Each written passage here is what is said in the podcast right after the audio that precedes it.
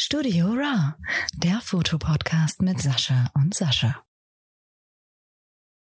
Ja, und dann herzlich willkommen auch von mir, von dem Sascha. Mit mir an Bord ist noch der andere Sascha. Sascha, genau. Und wir haben heute einen ähm, Gast wieder dabei, und zwar den Philipp. Hallo Philipp. Hallo. Ja, Philipp ist ähm, ja Automobilfotograf und Videograf. Habe ich das so richtig gesagt?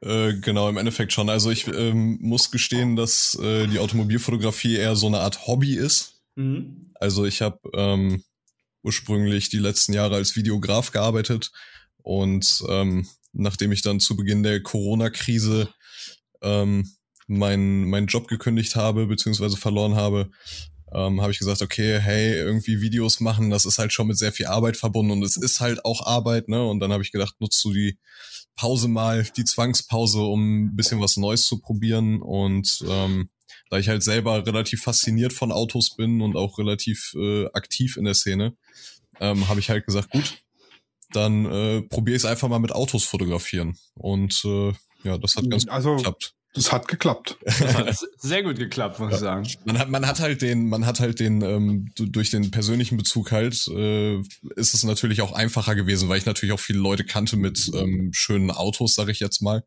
Und ähm, da ist das dann natürlich auch einfacher, genau. Ich fange jetzt aber auch wieder an mit der Videografie tatsächlich. Ab äh, morgen bin ich dann offiziell bei äh, Brabus als Videograf. Falls euch das was sagt. Nee, gar nichts, tatsächlich. Das ist ein ähm, Edeltuner für Mercedes. Ah, der ist auch relativ groß, muss ich sagen. Genau. Ne? genau. Ach ja. Und die sitzen auch hier in Bottrop tatsächlich, wo ich äh, ursprünglich herkomme. Jetzt, wenn man sich an die ganzen Autosendungen, die man als Jugendlicher sich reingepfiffen hat, erinnert, dann äh, sagt ein Bravos tatsächlich auch was. Hier und da mal, hier und da mal was gehört. Ja, genau. ja, ich, ich bin raus. Ich bin nicht tatsächlich nicht so der äh, Foto, äh, Quatsch, der, der Auto, Automobil-Fan. Äh, äh, ich kann natürlich Schönheit äh, der, der, des Designs natürlich wertschätzen. Ja. Äh, aber Bra Bravus oder Bravus? Brabus, ja. Ja, das hatte mir jetzt bis vor einer Stunde noch nichts gesagt, deswegen, aber es ist schon nicht klein, muss ich sagen. Ja, also ich bin Autofan, besonders wenn es um E-Mobility geht, muss ich ehrlich gestehen. Mhm. Nix geileres als ein Elektroauto. Da scheiden sich ja auch noch die Geister tatsächlich, ne? Also hier in also Deutschland. Also jeder, jeder der sagt, schwierig. das taugt nix, der ist noch nie ein Elektroauto gefahren. Ja, ne, es macht auf jeden Fall Spaß, weil du halt bei dem Elektromotor direkt den Start hast. Aber ich, also ich persönlich bin zum Beispiel jemand, ich ähm, brauche Auspuffsound und muss äh, knallen und dröhnen. Also jetzt nicht, ja, aber bin jetzt keiner, der mit mit 50 durch die Innenstadt fährt und äh, den Leuten auf den Keks geht, aber ähm, halt generell, wenn man jetzt am Nürburgring ist oder so und da so ein dicker AMG vorbei brettert und es knallt und knattert, da geht mir schon das Herz auf. Aber Elektroautos machen auch Spaß, wobei ich halt der Meinung bin, dass ähm, da in Deutschland halt viel zu wenig für gemacht mhm. ähm, wird. Ich war letztes Jahr in Schweden und ähm, da funktioniert das tatsächlich im Verhältnis zu Deutschland. Da hast du bei McDonalds hast du E-Ladestellen. Ähm, an jeder Tankstelle hast du E-Ladestellen. Irgendwo im Wald stehen teilweise E-Ladestellen und da fahren auch sehr viele Leute Elektroautos. Aber hier in Deutschland, also ich habe bis äh, letztes Jahr, Ende letzten Jahres noch in Hamburg gewohnt. Und in Hamburg gibt es, glaube ich, zumindestens äh, war das letztes Jahr noch so, gibt es, glaube ich, fünf Elektrotankstellen über ganz äh, Hamburg verteilt.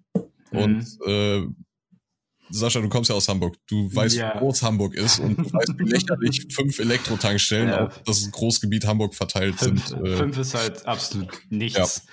Ich weiß aber so, dass sie Ende, jetzt muss ich mal überlegen, Ende 19 haben sie hier und da aber, glaube ich, noch ein paar mehr dazu getan. Also ich bin tatsächlich auf dem Weg zur Arbeit immer eine, an einer vorbeigegangen. Mhm. Ich weiß jetzt nicht, vielleicht sind es jetzt mehr, also ich würde sagen, es sind jetzt heutzutage mehr als fünf. Es ist aber halt einfach allgemein, aber in ganz Deutschland viel, viel, viel zu wenig. Also das ist ja so, wenn du dir überlegst, ich will jetzt mir ein Elektroauto holen, dann musst du erstmal gucken, ob das von der Infrastruktur in deiner Stadt überhaupt funktioniert. Genau, ob es überhaupt möglich ist, dass du dieses ja. Fahrzeug so nutzen kannst, dass du, weil es bringt dir ja auch nichts, wenn du morgens zur Arbeit musst. Sagen wir mal, du musst um acht auf der Arbeit sein und musst dann aber mhm. noch mal eine Stunde früher aufstehen, weil du eine halbe Stunde zur nächsten Ladesäule fahren musst und dann noch eine halbe Stunde dein Auto aufladen. Da hat ja kein Mensch Bock drauf. Nee.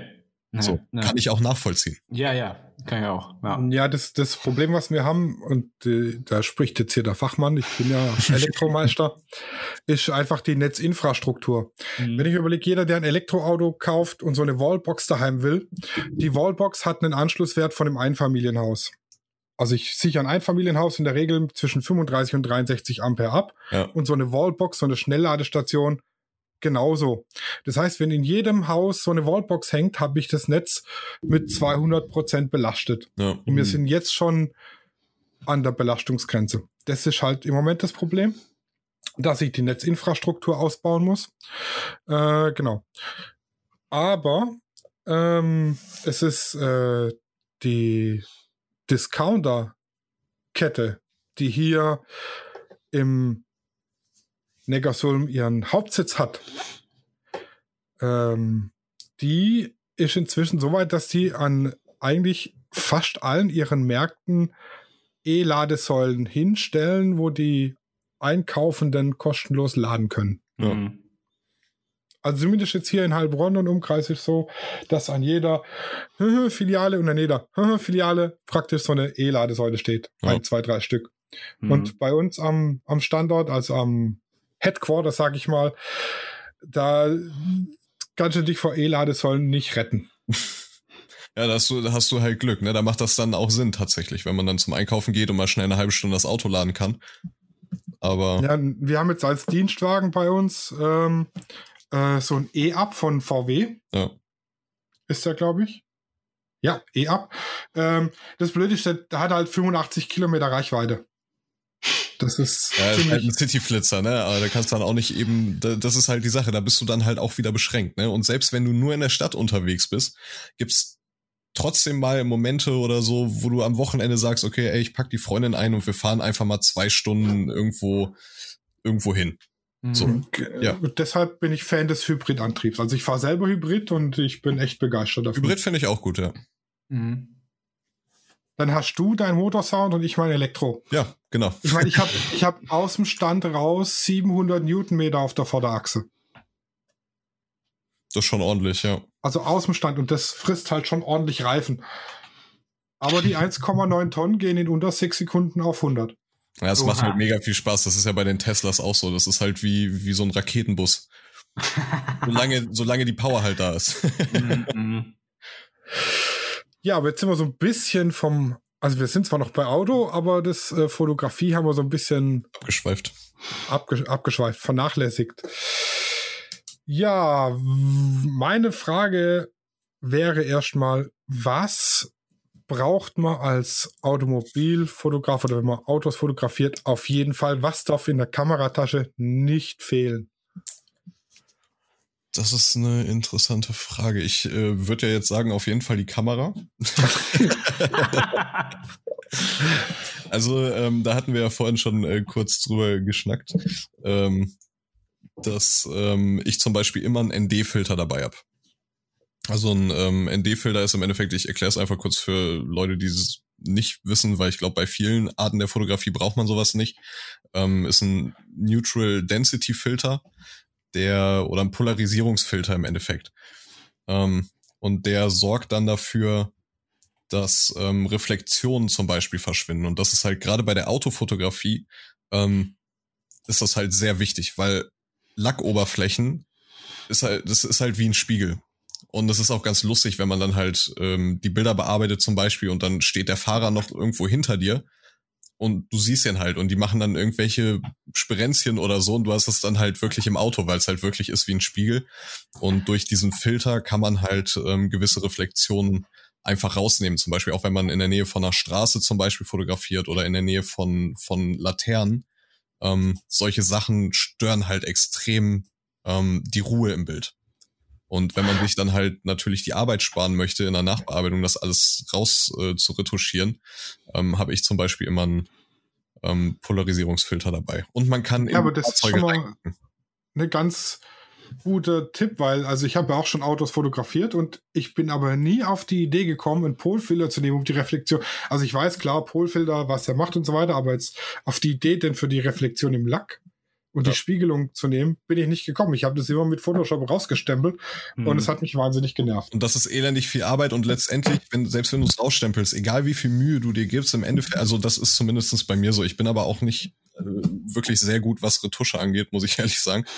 Ähm, irgendwie stört mich das, weil ich halt weiß, wie das Auto ursprünglich aussieht und wie der Lack aussieht. Und ähm, du hast ja auch trotzdem ähm, Sachen in der Umgebung. Du hast markante Häuserformen, du hast Bäume zum Beispiel oder andere Muster, die halt auch relativ ähm, gut mit im Bild wirken, die dem Auto äh, eine markantere Form geben oder ähm, die Kurven besser zur Geltung kommen lassen. Und wenn man da dann natürlich zu viel rumstempelt, ähm, dann ist das zumindest bei mir so, dass man irgendwann an einem Punkt angekommen ist, wo das Auto einfach irgendwie komisch aussieht. Und dadurch kann man da halt ganz gut ähm, entgegenwirken. Und wie gesagt, die Fensterscheiben.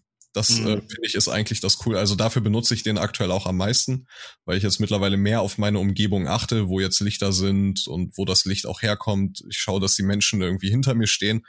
Ähm, aber in die in das Auto reingucken, das ist halt sehr cool mit so einem Polaris Polarisierungsfilter, ähm, weil du halt die Sitze siehst. Und mhm. wenn du halt jetzt starkes Sonnenlicht hast zum Beispiel, dann blendet die Scheibe. Und das lenkt natürlich erstmal den Fokus auf die Scheibe weg vom Auto. Oder halt, ne, das Auge geht halt immer zu der hellsten Stelle im Endeffekt. Und das wäre in dem Fall die Scheibe. Und mit diesem Polarisierungsfilter kannst du halt die Scheibe dunkler machen und ähm, sehr viel transparenter. Das heißt, du kannst auch was vom Innenraum sehen, was ja auch ein erheblicher Teil vom Fahrzeug ist eigentlich. Ich bin nicht so der nicht so der Detailfotograf, also ich fotografiere Autos lieber von außen. Ähm, aber im Vergleich finde ich es halt trotzdem sehr viel schöner, wenn man in das Fahrzeug reingucken kann, wenn man die Sitze sieht, gerade bei, bei ähm, höherwertigen Fahrzeugen wie jetzt Porsche, ähm, Maserati, Brabus in dem Fall, die haben ja auch so ganz spezielle Ledersitze äh, mit Stickereien und was weiß ich nicht. Und ähm, das gehört einfach zum Auto dazu. Das gibt halt auch Charakter. Und das würde halt ohne so einen Polfilter verloren gehen. Mhm. Ja, das stimmt. Okay, ja, das äh, notiere ich mir mal auf meine äh, Tour-Mitnehmen-Liste. Da muss man mhm. aber auch viel, also ich, ich persönlich musste halt relativ viel ähm, experimentieren, weil ich weiß nicht, ob du, du kannst, äh, ihr habt ja beide wahrscheinlich mein Instagram auf. Ja, ähm, also ich ja. Wenn ihr euch die Scheiben von den Autos anguckt, ähm, also die, die, die Outdoor zumindest fotografiert sind, jetzt nicht die von drinnen, aber die, die Outdoor ja. fotografiert sind. Fällt euch da was auf? Bei den, bei den meisten zumindestens, was die, was die Frontscheibe angeht? Also ich kann reingucken und ich sehe Reflexion vom Himmel zum Beispiel. Genau. Ich versuche halt. Ähm, und sie sind geputzt, nicht so wie meine. Ja, das ist Photoshop. Scheiben, Scheiben sind immer dreckig. Du kannst fünfmal in die Waschstraße fahren. Das, nee, das, ja. das ist komplette Katastrophe. Deshalb mache ich das immer mit Photoshop. Aber ich versuche ähm, zum Beispiel so einen Verlauf hinzubekommen bei dem vierten Bild aktuell, die zwei Seats, der, der rote und der grüne. Ja. Da sieht man das ganz schön, finde ich. Ähm, ich habe ja, wenn ihr nach rechts klickt, das zweite Bild, da habe ich auch das Vorherbild. Ich poste in der Regel immer das Vorher- und Nachherbild, dass die Leute halt sehen, wie so ein Bild entsteht halt, ne, was man da, was da verändert wird und die Farben und was weiß ich nicht. Ich retuschiere ja auch viele Sachen raus.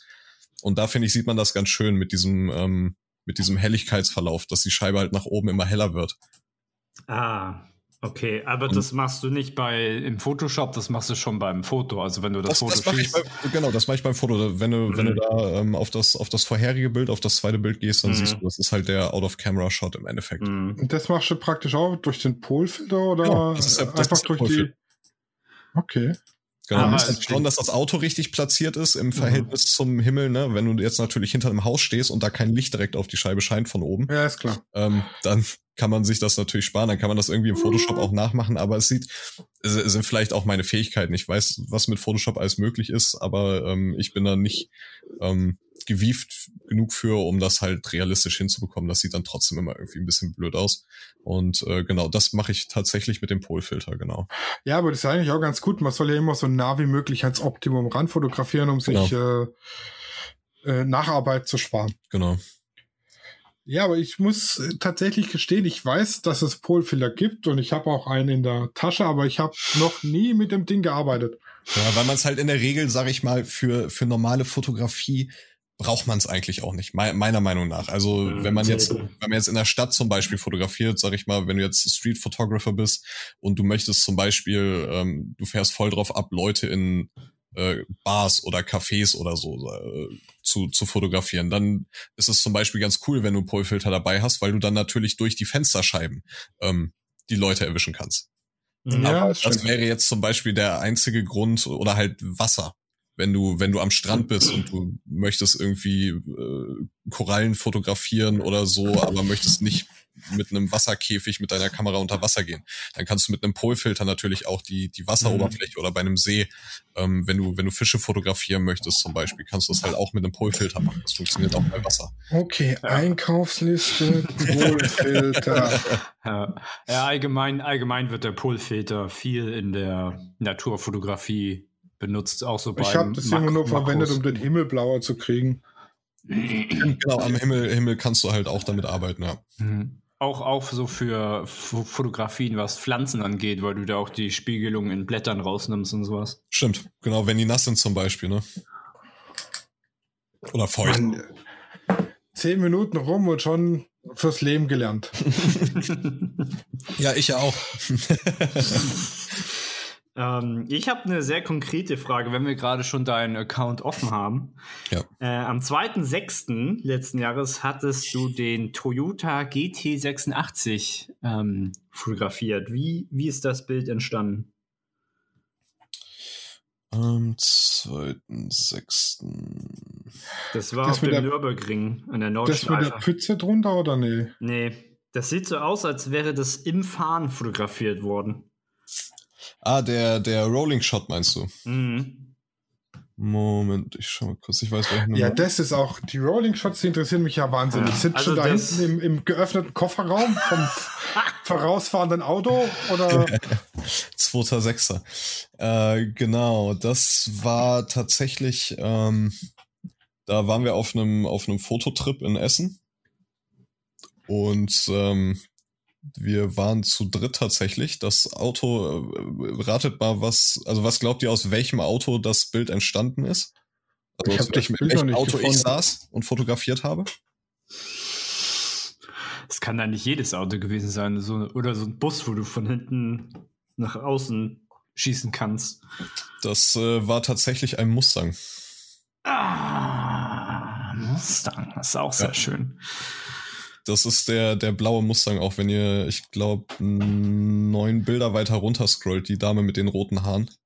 Die ah, vor. Das ist genau das, das mhm. Fahrzeug gewesen tatsächlich. Oh, sehr schön. Und da habe ich rausfotografiert. War auch nicht ideal, weil das, äh, weil der Wagen natürlich ähm, sehr bullig ist und man hat nicht ganz so viel Platz. Mhm. Aber äh, genau, wir haben es dann, wir haben es dann einfach mal gewagt und wir hatten kein anderes Fahrzeug. Also ähm, das, das beste Fahrzeug meiner Meinung nach zum ähm, Fotografieren von Rolling Shots ist ein Dreier BMW Touring. Warum? Weil der Dreier Touring ähm, hinten nicht nur die Kofferraumklappe öffnen kann, sondern die Scheibe einzeln. Die Scheibe öffnen kann, ganz genau. Ah. Und man muss halt sagen, so Rolling Shots sind halt nichtsdestotrotz gefährlich, mhm. weil man hängt aus einem fahrenden Fahrzeug raus. So. Mhm wenn man, man sollte sowas halt dann wirklich nur machen. Erstmal, man sollte nicht fahren. Ich, äh, man muss sowas leider sagen, weil ich mir sicher bin, dass es Leute gibt, die sowas schon mal versucht haben. Man sollte nicht fahren, sondern man ist der Beifahrer. So, ja, ja, am besten ja, hinten, also bei einem, bei einem großen Fahrzeug, der, der Mustang hatte halt nur einen Vordersitz und, äh, oder der hatte auch eine Rückbank, aber keine Fenster hinten. Ähm, am besten auf dem Rücksitz, weil man da viel Platz hat. So, auf dem Vordersitz kannst du dich halt nicht ähm, ausstrecken oder irgendwas, weil du dann dem Fahrer ins Gesicht trittst oder du an den Schaltknüppel kommst und ähm, ihren Unfall habt. Deshalb zum Beispiel auf der Rücksitzbank und dann auf äh, hinten halt aus dem Fenster zum Beispiel raus. Da hat man halt auch ähm, relativ viel, relativ viel Spielraum. Und ähm, Genau, also so Sachen wie aus dem Bus, das wird beim, beim Film oft gemacht oder beim Fernsehen, ähm, dass sie zum Beispiel aus so einem T6, aus so einem VW-Sprinter aus der Seitentür raus fotografieren. Das ist dann aber auch, da ist der Kameramann dann halt auch gesichert mit einem ähm, mit einem Gurt, mit einem Klettergurt und ist dann halt im Auto verankert, sag ich mal, an so einem Ladungsbefestigungspunkt und die Kamera ist halt auch gesichert, ne? Weil man muss halt überlegen, wenn du dich aus dem Fenster hängst bei bei einem Fahrzeug ähm, und deine Kamera zum Beispiel flöten geht. Ich habe jetzt eine A6500, die ist nicht ganz so schwer, aber wenn du bei 50 km/h deine Kamera verlierst und ich habe so ein so ein Cage drum, so ein, so ein Metallcage. Wenn das Ding auf die Straße knallt und schleudert und hochfliegt und hinter dir kommt ein Fahrzeug, der hat einen ziemlich beschissenen Abend.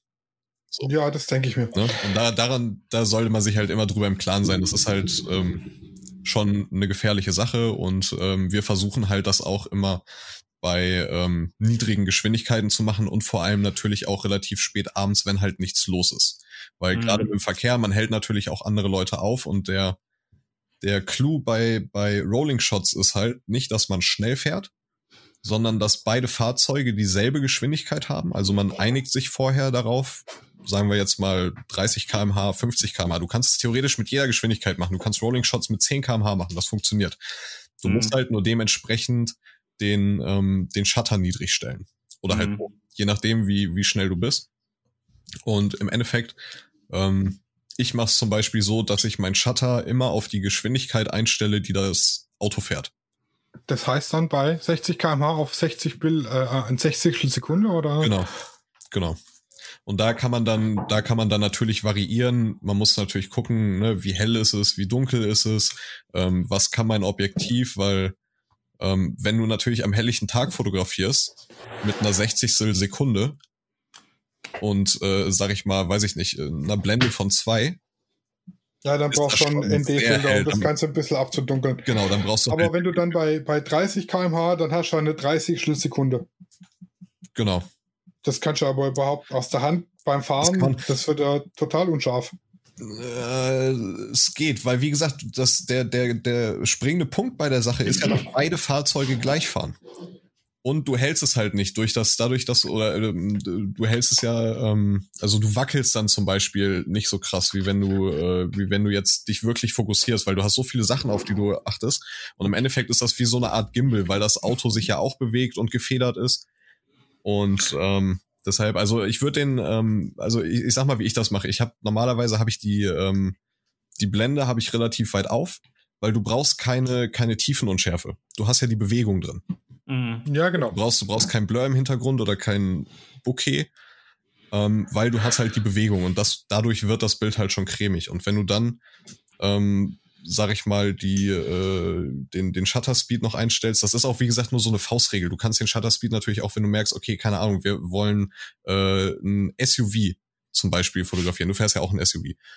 Ähm, ja dann, Schuldig. Äh, dann bist du auf einer Schotterpiste zum Beispiel unterwegs und natürlich wackelst da mehr, weil du Schlaglöcher hast und was weiß ich nicht und du bist vielleicht nicht gerade mit einem Ford Raptor unterwegs oder so, mit so einem fetten Ami-Truck, der halt gut gefedert ist.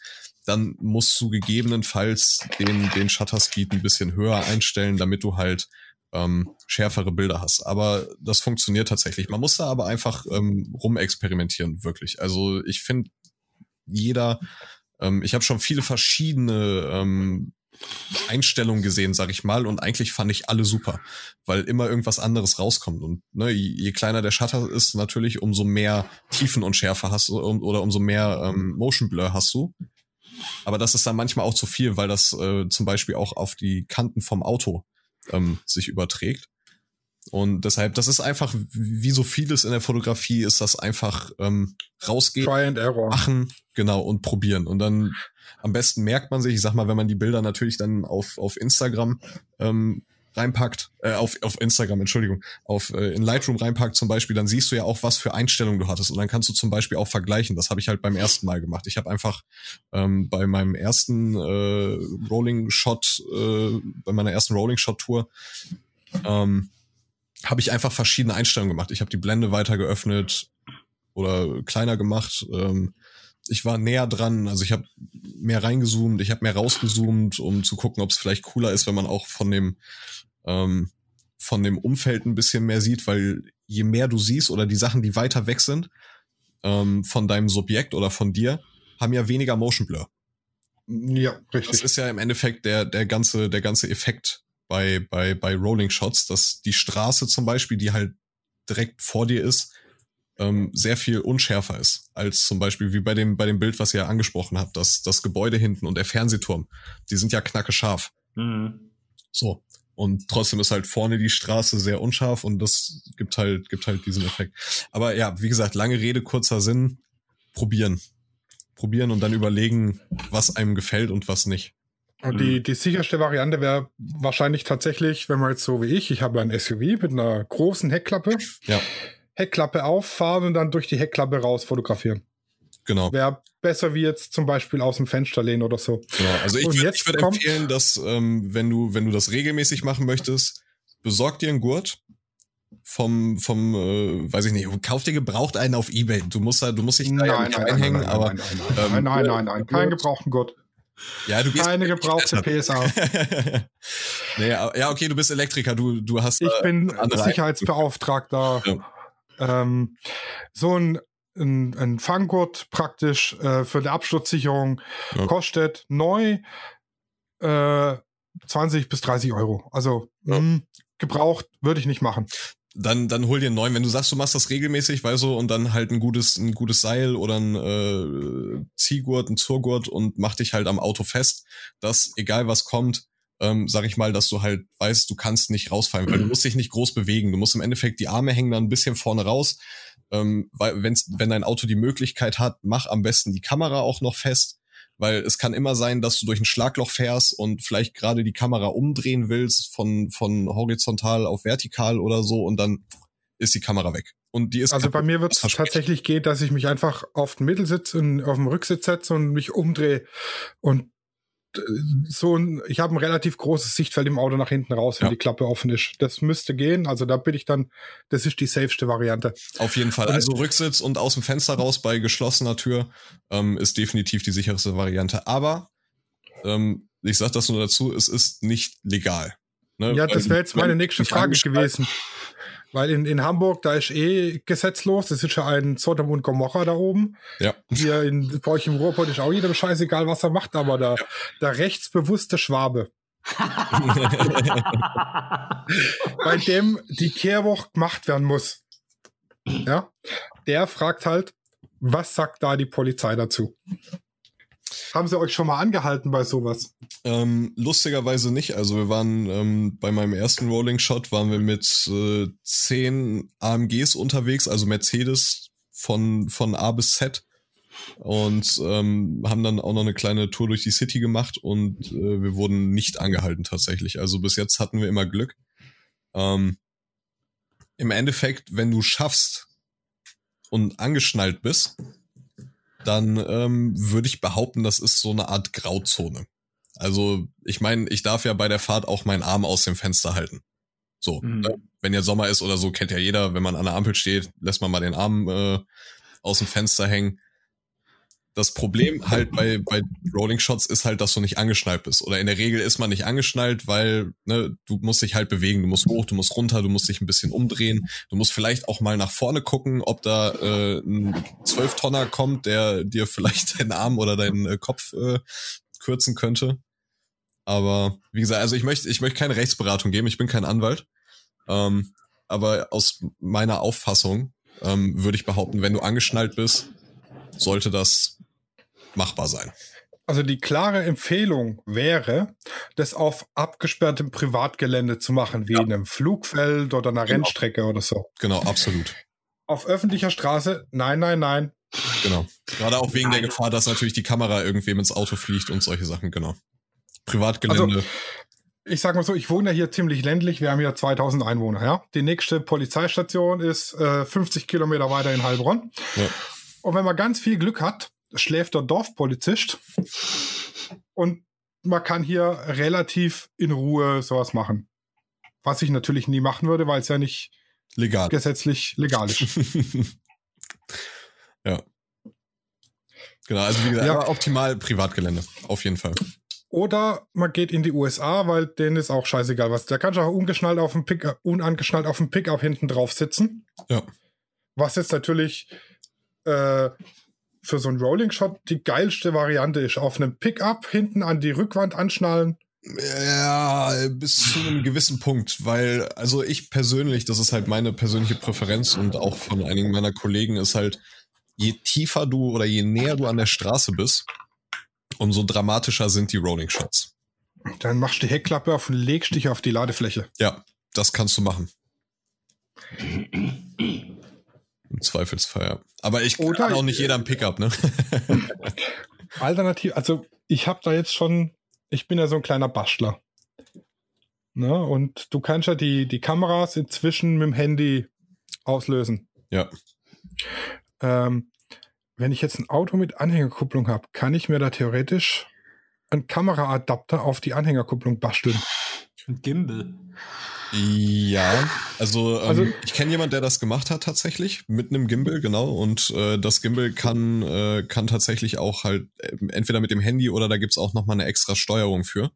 Ähm, da wird die Kamera dann halt ähm, drahtlos mit einem mit einem Monitor verbunden und äh, auf dem Handy kannst du dann natürlich die ganzen Einstellungen machen und äh, genau dann kannst du halt auch sehr gut Rolling Shots machen. Das ist aber natürlich nicht die nicht die Budgetversion, weil Mhm. Ah. Gimbal kostet natürlich schon ein bisschen was.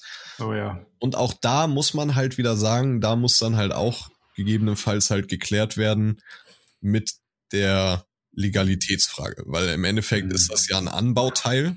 Ja, dann brauchst du dir eine TÜV-Zulassung. Genau, und ich denke, dass wenn man das legal machen kann, ich bin mir, ich habe schon Sachen gesehen, die äh, legal waren an Autoumbauten und so, wie gesagt, ich bin ja in der Autoszene ein bisschen unterwegs, ähm, wo ich der Meinung bin, dass es mit Sicherheit mit äh, bisschen Vitamin B auch möglich wäre, so eine Konstruktion fürs Fahrzeug. Ich meine, ähm, die Fernsehproduktionen und so machen das ja auch. Mhm. Ne? Also Mhm. im Endeffekt fast jede, jede Fahrszene, die du irgendwo in einem Film oder einer Serie oder sonst wo siehst, ähm, ist halt mit so einem Car-Rig ähm, gefilmt. Mhm. Und teilweise halt sehr, sehr massive ähm, Dinger, wo die dann halt irgendwie so ein, so ein fette G-Klasse haben äh, vom Mercedes oder so ein Porsche Cayman.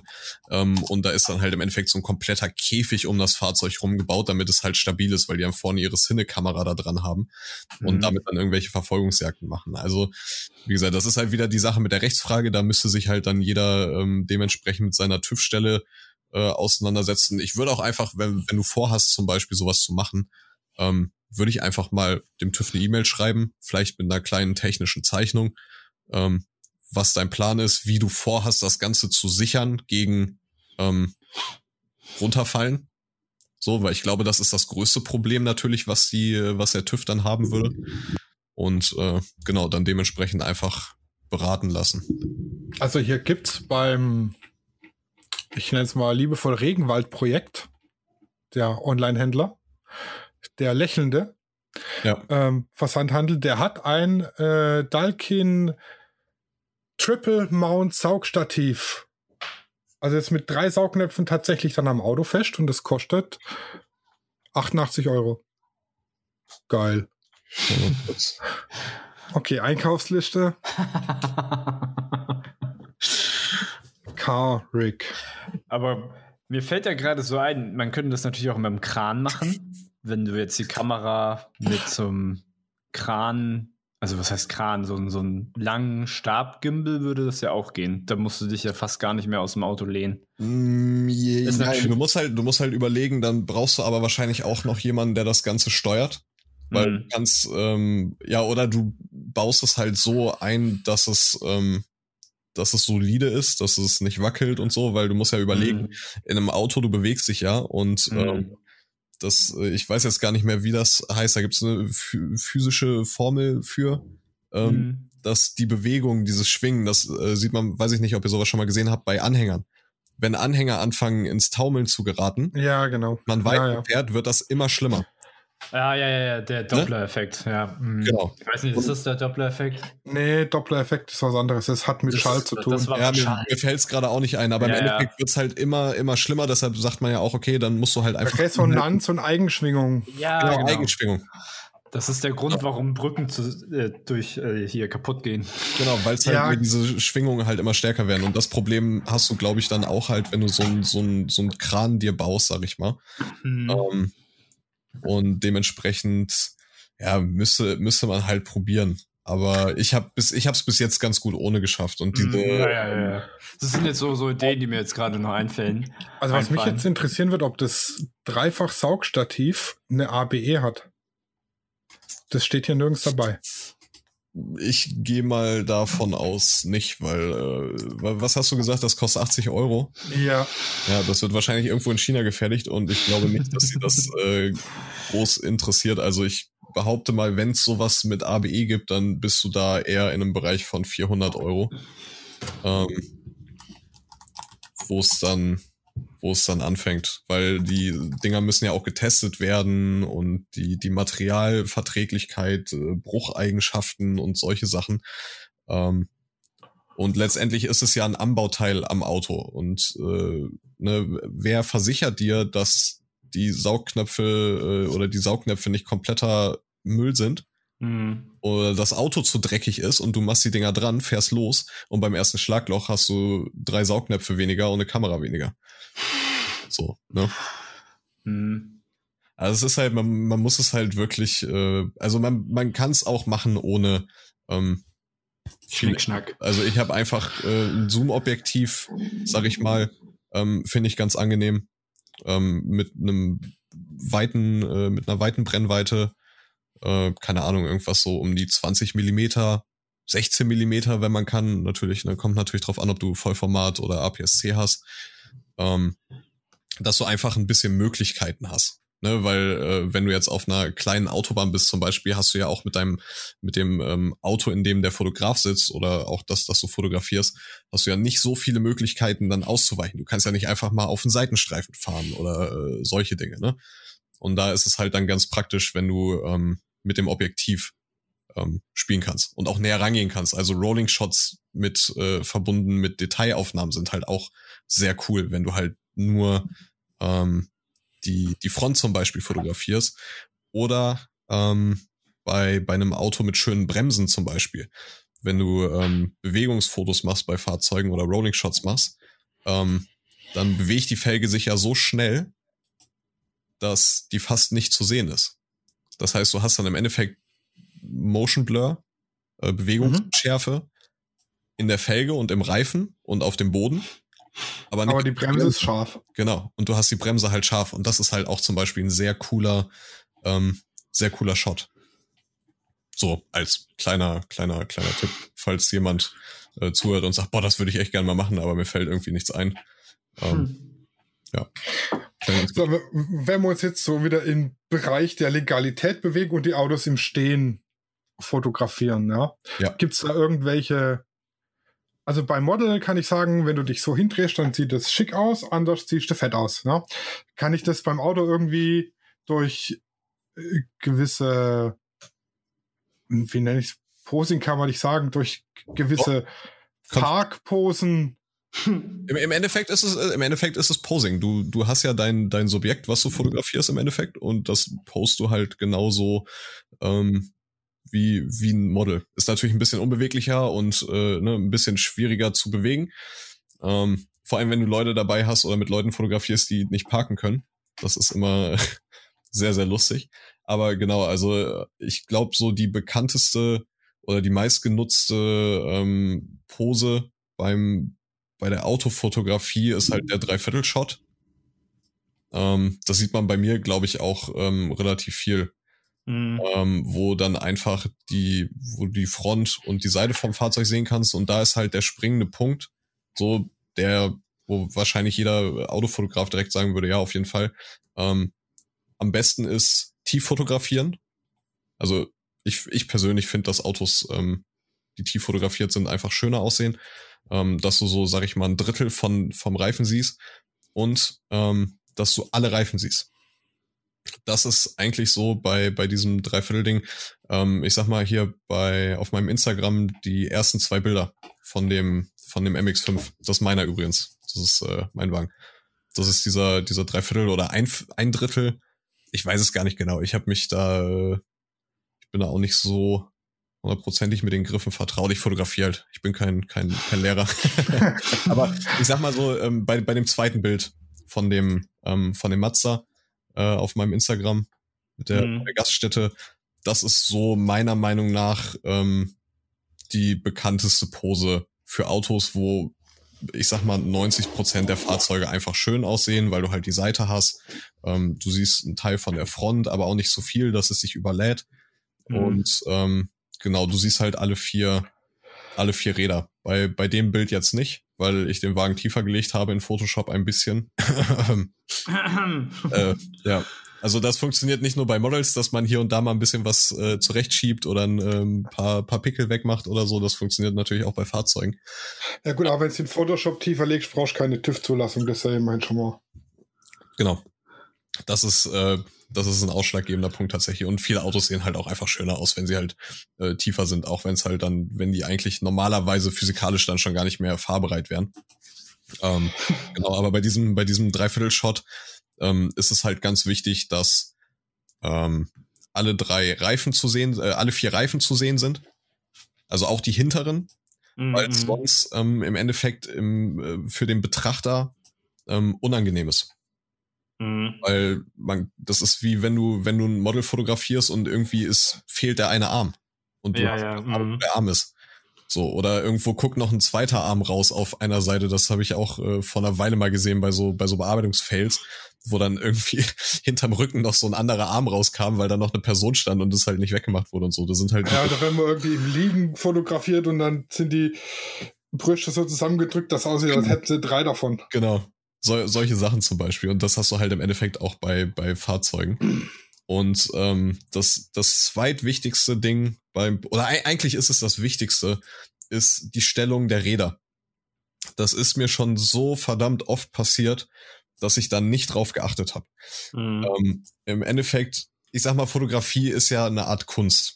Oder äh, es gibt Fotografie als Handwerk, aber das, was ich mache, ich würde eher bezeichnen, ich würde es eher als Kunst bezeichnen, weniger als mhm. Handwerk, weil ich halt auch viel experimentiere und auch mit den Farben, mit der Nachbearbeitung ähm, und versuche so ein bisschen diesen surrealen ähm, Look hinzubekommen. Ähm, da kann man, im Endeffekt kann man es so machen, wie es einem gefällt. So, ne? Im Endeffekt, ich fotografiere für mich und ähm, ich möchte ja, dass mir gefällt, aber ähm, mit den, mit den, mit der Stellung der Reifen. Also ähm, am besten immer ähm, entweder den Reifen gerade, wenn man zum Beispiel so einen Dreiviertelshot macht, oder wenn das Auto halt leicht angewinkelt ist, also wenn man es nicht frontal fotografiert, dann immer leicht angewinkelt und mit Blick ähm, zur Kamera. Also wenn man das Auto von, von der Fahrerseite vorne rechts fotografiert, ähm, dann natürlich das Rad nach äh, links einschlagen, also zur Beifahrerseite ein Stückchen. Und da kann man halt auch variieren, ob man es jetzt komplett einschlägt oder ob man es nur ein kleines bisschen macht. Ähm, müsst ihr mal durchgucken bei meinen Bildern. Bei, mhm. vielen könnt ihr das halt sehen, dass die äh, Reifen dann immer ein bisschen eingeschlagen sind. Und ich denke, ihr könnt das bestätigen, dass das ähm, sehr viel angenehmer aussieht, dass da so ein bisschen das bringt mehr Dynamik rein. Genau, ich wollte es gerade sagen. Weil man hat dann das Gefühl, dass ja. das Auto nicht einfach irgendwo geparkt ist, ähm, sondern dass halt wirklich so, dass damit gefahren wird, dass das irgendwo hin will. Ne? Mhm. Genau, und das ist halt, ähm, da achten sehr, also das sind, das ist so ein Fehler, den ich sehr häufig finde bei Leuten, die halt ähm, zum Beispiel gerade ähm, anfangen oder ähm, halt sich mal mit der Autofotografie ähm, versuchen wollten und selbst mir passiert das heutzutage noch. Also wie gesagt, ich bin da auch keine Ausnahme. Ähm, ich habe sehr viele schöne Shots, die ich nicht nutzen konnte, weil ich einfach, ähm, weil ich da einfach missgebaut habe. Bei, ähm, wenn ihr ein gutes Stückchen runterscrollt. Ähm, bei dem Audi? Genau, bei, ja, genau, bei dem, bei dem Audi, bei dem RS5. Das mhm. hat mich so elendig geärgert, weil er hat echt schöne Felgen. Und ähm, das Problem Was? da war halt, ähm, das war auch am Anfang der, der Corona-Krise tatsächlich, im April. Und ähm, der Audi-Händler ist hier bei mir um die Ecke und die hatten ähm, bei denen auf, äh, ist vielleicht auch ein guter Tipp, wie man an solche Fahrzeuge kommt.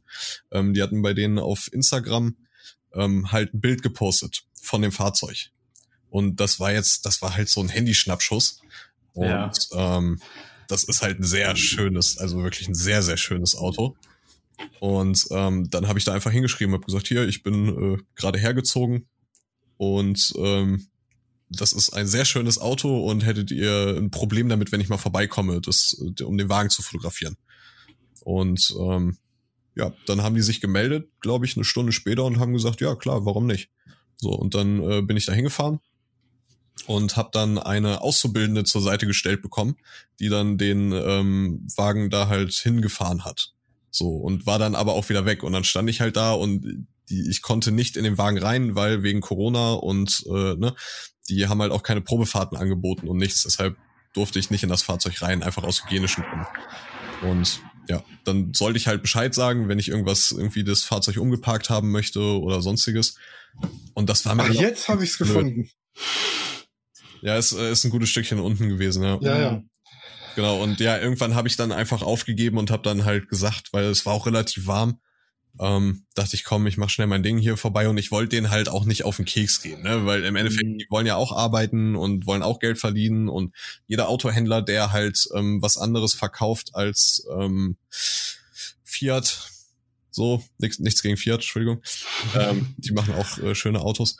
Aber ähm, ich, mm, der Multipler, jeder, ganz toll. Jeder Fahrzeughändler, der Premium-Fahrzeuge verkauft, ähm, hat halt mit solchen Leuten zu kämpfen, die halt dann mit ihren Handys vorbeikommen und eigentlich nur eine Probefahrt machen wollen, die halt einfach mal kurz äh, mit so einer Kiste um den Block ballern wollen. Und ähm, deshalb ist das halt schon relativ unangenehm, ähm, wenn man fragt. Aber das äh, funktioniert und ich muss sagen, ähm, dass ich da bis jetzt tatsächlich gute Erfahrungen. Also ich glaube, das ist ein ganz gutes Thema. Ich schreibe es einfach mal an. Wie kommt man an Fahrzeuge ran? Wenn du jetzt äh, selber nur ein Fahrrad hast oder einen Tretroller und ähm, Papa seinen Porsche nicht rausrücken möchte, ähm, wie komme ich an diese Fahrzeuge ran? So. Und das äh, funktioniert tatsächlich, also ich glaube, das geht in jedem Alter. Ist natürlich praktischer, wenn man ein bisschen, äh, wenn man ein bisschen älter ist, weil es natürlich auch ein bisschen seriöser wirkt. Ähm, aber im Endeffekt, viele, viele Autohändler haben einfach das Problem, dass sie keine Fotos machen können anständig. Also klar, so Verkaufsbilder oder so, aber das ist ja nochmal was anderes. Du möchtest ja das Fahrzeug in Szene stellen, mhm. aber auch nicht den Sinn dahinter verstehen. Weil klar, die Autos verkaufen sich trotzdem, aber ähm, was ich halt so in meiner Zeit auch in Hamburg halt, ähm, wo ich mit, äh, mit einem Mercedes-Händler zum Beispiel ähm, viel gemacht habe, ähm, das Bedürfnis ist da. Also gerade von, vielleicht nicht von den, von den Geschäftsführern, aber zum Beispiel von der Marketingabteilung teilweise, ähm, dass die schöne Bilder von den Fahrzeugen haben wollen. Und die haben schöne Bilder, die kommen dann aber vom Hersteller oder von Fotografen mhm. Hersteller bezahlt und die hat jedes andere Autohaus auch. So. Ja. in, gerade in Hamburg zum Beispiel oder so, wie viele Mercedes-Händler gibt's in Hamburg? Wie viele Porsche-Händler gibt's in Hamburg? Oder Audi oder was weiß ich nicht. So. Und jeder von denen eigentlich möchte hat sich. das gleiche Bild Genau, hat das gleiche Bild. Also die haben dann so eine, so eine kleine Auswahl im Endeffekt, aber letztendlich hat jeder zweite dann dasselbe Bild und die wollen sich halt, ähm, die wollen sich halt abkapseln. So, die möchten mhm. halt sich anders zeigen als, als die Konkurrenz, als, äh, ne, als der andere Audi-Händler oder der andere Mercedes-Händler, weil die natürlich auch möchten, dass die Kunden eine persönlichere Bindung ähm, aufbauen. So, aber ich schweife schon wieder vom Thema ab, genau.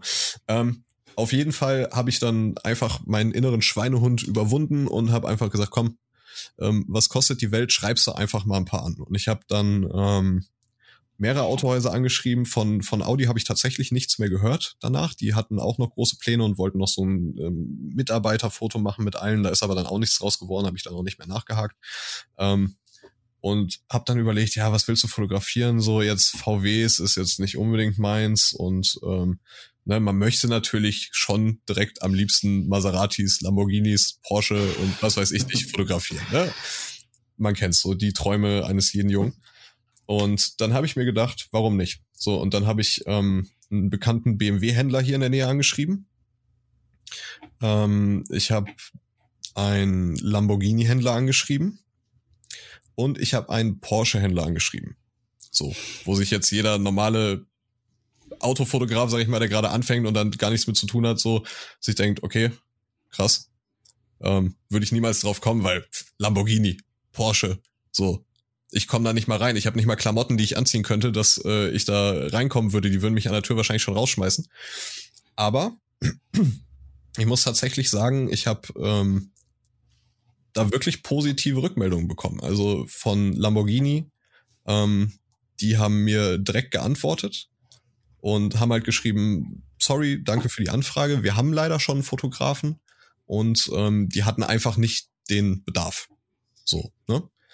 Und fand ich aber auch nicht schlimm so, ne? Die haben sich gemeldet, die haben mir geantwortet und ähm, haben mir das halt. Ja, wenn immerhin eine Antwort kommt, ne? Also ich genau. habe schon genügend angeschrieben, also jetzt keine ähm, Autohersteller, mhm. obviously, weil ich mache ja mehr Fashion und so kruscht. Ja. Ähm, aber da kommt teilweise nicht mal, ja, jetzt nicht unbedingt Models. Ich habe an viele Magazine mal geschrieben und so, weil ich dachte, ja, komm, vielleicht mal als Freelancer sich anbieten, kann man ja mhm. immer mal machen. Ja. Hier mein Portfolio mitgeschickt, so einen kleinen Auszug als PDF-Datei und hier, ich mache Modefotografie, Freelancer, bla bla. Da kam nicht mal eine Antwort teilweise. Also kam von keinem eine Antwort. Und das finde ich halt, das deprimiert einen, wenn da nicht mal eine Antwort kommt, weil wenn sich jemand immer die Mühe macht und eine Absage schickt, ja. dann ist man den immerhin die Mühe wert, eine Absage zu schreiben. Ja, aber das gehört halt auch dazu und das ist halt, ähm, ich, ich sag halt, ich habe mir das so erklärt im Endeffekt, dass ähm, halt, wenn du das Model oder die Zeitung interessant findest zum Beispiel, dann finden das auch 2000 andere Leute interessant. Und die haben auch alle schon Nachrichten geschrieben und wahrscheinlich haben die Leute einfach irgendwann keinen Bock, weil da natürlich auch viel Quatsch dabei ist. Und die können ja nicht direkt wissen, dass du ähm, vielleicht ne, ein guter Fotograf bist und vielleicht sogar wirklich ähm, denen was Positives bringen kannst. Aber im Endeffekt, das ist wie mit äh, Frauen kennenlernen oder so. Wenn es bei 99 nicht klappt, hat die hundertste vielleicht Mitleid. Ne? Sag ich jetzt. Nein, ja, und das hat es seit fast zehn Jahren. Ja, aber wie gesagt, im Endeffekt, das, das gehört halt dazu. Du bekommst halt Absagen, aber dafür finde ich persönlich halt, dass es ähm, sehr viel schöner ist, wenn man dann auch wirklich mal diesen Erfolg hat. Und ähm, den Erfolg hatte ich dann tatsächlich bei Porsche. So. Mhm. Und da habe ich mich so mega krass drüber gefreut, weil Porsche hat dann halt, ähm, ne, nachdem ich die Absage schon von Lamborghini hatte, ähm, hat Porsche sich dann gemeldet und hat gesagt, hey, danke, dass du uns angeschrieben hast. Äh, so, ja, klar, sehr gerne. So, wann möchtest du vorbeikommen? Was, welches Auto möchtest du fotografieren? Und ähm, wenn ihr ein Stückchen bei Audi wieder hochscrollt, der ähm, Porsche, so ein babyblauer Porsche. Ah, ich habe ihn. Mit äh, Porsche Popo. Das war tatsächlich ähm, das erste Shooting bei Porsche in einem, in einem Porsche-Zentrum. Da ist natürlich auch ein bisschen schwierig, weil ähm, bei Porsche ist das so, ähm, weil das halt Premium-Fahrzeuge sind. Die sind nicht alle angemeldet, weil es halt einfach elendig viel kostet, so einen Porsche zuzulassen, selbst mhm. ein Händler. Ähm, und deshalb ist das natürlich dann immer schwierig, die Fahrzeuge mitzunehmen. Die haben dann nur eine begrenzte Anzahl an Fahrzeugen, die halt mit rausgehen. Und viele von denen sind dann zum Beispiel ähm, als Werkstattfahrzeuge unterwegs oder bei, bei äh, Mitarbeitern, die halt die Fahrzeuge dann verkaufen oder zu Kunden fahren, Probefahrten anbieten. Oder wie gesagt, wenn dein Porsche in der Werkstatt ist, bekommst du halt ähm, ein schöneres Modell vom Porsche ähm, für ein paar Tage, damit du halt äh, ne, schön weiter mit einem Porsche unterwegs sein kannst. Aber ähm, die waren wirklich sehr nett und äh, ich hatte da dann auch direkt die, die Dame vom, vom Marketing äh, an, an der Strippe, mit der hatte ich mich dann getroffen und ähm, wurde sehr herzlich willkommen. Also es war jetzt nicht so, dass die dann gesagt haben, ja, geh einfach auf den Parkplatz, da stehen die Autos, viel Spaß, ne? Geh uns nicht also, war wirklich sehr cool. So, die mhm. hat sich Zeit genommen äh, für mich und da fühlt man sich halt auch direkt wertgeschätzt, ne? Weil im Endeffekt, sie wusste ja, dass ich nicht da bin, um Porsche zu kaufen. So. Und die haben ja auch mhm. viel zu tun. Die haben ja auch nicht unbegrenzt Zeit. Und das ähm, war halt so ein Moment, wo ich halt gesagt habe, okay, das ist halt schon, ist halt schon sehr cool. Und das reißt im Endeffekt diese 50 anderen Absagen oder diese 50 negativen Erfahrungen, die man mit anderen Anfragen hatte, finde ich, ähm, reißen das halt wieder raus. Und dann habe ich halt diesen ähm, 911er Turbo in Miami Blue gesehen, der da halt, also die hatten fast nur schwarze Autos. Das ist, also, mhm. weiß ich nicht, schwarz ist einfach die Trendfarbe bei, bei, bei, bei äh, Porsche. Die, alle Leute wollen nur einen schwarzen Porsche haben. Ja, genau, wie Ferrari immer rot sein muss. Ja, genau. Und ähm, dann habe ich diesen, diesen Miami-blauen äh, 911 Turbo gesehen und äh, war direkt verliebt. Und ich finde bis heute, das ist so ein absolut schönes Fahrzeug. Und ähm, genau, den, dann bin ich da ein bisschen rumgelaufen auf dem Gelände und äh, habe mir dann da halt diesen, diesen Spot gesucht. Das war halt auf der Seite vom, vom Autohaus. Mhm. Ähm, also eins von meinen Models äh, ist tatsächlich Testfahrerin bei Porsche. Mhm. Die fährt regelmäßig in Italien da auf der Rennstrecke die Autos mit Volldampf im Kreis. Äh, die habe ich schon mal gefragt, aber die kann mir tatsächlich kein Auto besorgen zum Fotografieren. weil es halt äh, teilweise auch sehr viele Erlkönige dabei sind. Ja, klar. Die ja, das haben wir hier auch auf Nürburgring und so, dann, dass die, dass die ganzen neuen Fahrzeuge und so dann ähm, rauskommen und. Nur GT darf sie noch nicht fahren. Weil sie noch keinen GT-Schein hat. Ja, die sind da, die sind da auch relativ, äh, relativ äh, penibel, was sowas angeht, weil die Fahrzeuge halt wirklich, das ist ja keine, das sind ja keine Spaßfahrten, sondern die Fahrzeuge werden halt wirklich an die Belastungsgrenze gebracht, ähm, um halt zu gucken, ne, wo sind vielleicht noch Schwachstellen, die man verbessern kann und äh, ne, das ist ja wirklich teilweise Extremtests, wo die Fahrzeuge. Ja, aber ich finde es schon krass, also wenn du als Porsche-Testfahrer, der ja wirklich den ganzen Tag nur Porsche fährt, ja. einen GT fahren willst, brauchst du einen extra Schein und als 0815-Bürger kannst du dir den, wenn du das nötige Kleingeld hast, einfach so kaufen. Den kaufen, klar. Ohne GT-Schein. Ja. Das ist schon krass. Das ist zum Beispiel, ähm, da habe ich eine lustige Anekdote, das gibt's bei ähm, Bugatti. So. Ähm, der ist, der hat eine Kindersicherung drin. Ja, der Chiron oder Vero oder wie heißt, der hat ja. einen zweiten Zündschlüssel. Genau, der hat einen zweiten Zündschlüssel. Ich denk mal, man kann den auch so, ich weiß nicht, ich kann mir so ein Auto nicht leisten. Ich habe nicht mal einen gesehen. Ähm, aber genau, da gibt's einen zweiten Zündschlüssel und das wissen halt auch ganz wenige nur. Und im Endeffekt hat er halt so eine Art Leitmodus oder eine Art Kindersicherung. Mhm, mit 500 PS. Genau, mit 500 PS und ich glaube, wenn man mit dem Auto irgendwie 10.000 Kilometer oder irgendwie sowas, irgendwas war da, es gibt halt so eine, so eine Art Challenge und sobald du die halt bestanden hast, bekommst du, ähm, bekommst du den zweiten Schlüssel. Also für, ah. für einen Sascha als, als kleine Zusatzinfo, der hat mit dem zweiten Schlüssel, hat er knapp 1000 PS. Genau. Äh, wow. Eine Tankfüllung reicht dann für knapp 30 Minuten, wenn du den Volldampf fährst. Das ist aber auch ganz gut so, weil nach knapp 35 Minuten sind die Reifen kaputt. Ja. also es ist tatsächlich so. Ich weiß nicht, ob die 30 Minuten stimmen, aber es ist so, der, der Tank ist kurz vor Lebensende der Reifen leer. Ja. Wenn du den wirklich ja. mit, mit Vollgas mit fährst. Vollgas. Ähm, ich gucke ja immer äh, auf Amazon, diesmal tatsächlich Amazon Prime äh, Top Gear und die Nachfolgesendung, ach, der heißt ja nicht mehr Top Gear, heißt jetzt hier irgendwie, ja, egal. Ich weiß, was ähm, ja. mit, den, mit den drei äh, Briten. Ja. Und die haben den äh, tatsächlich auch mal da gefahren. Und das Ding, der Chiron, der hat, äh, glaube ich, tatsächlich 1000 PS mit dem zweiten Zündschlüssel. Ja. Und äh, ja, genau. Das ist aber auch schon mächtig. Also ich muss ganz ehrlich sagen, ich weiß, ich, ich würde, glaube ich, vielleicht mal so fahren wollen, aber halt so ein Auto am Maximum zu fahren, selbst auf einer Rennstrecke, ähm, würde ich mich, glaube ich, auch nicht trauen. Also selbst mhm. auf einem Flugplatz, wo du nur geradeaus fahren musst, einfach das Ding schießt ja auf 350 kmh oder so. Ähm, das ist ja jenseits von Gut und Böse, ne? Das ja, 0 ja auf 100 in 2,5 Sekunden. Ja.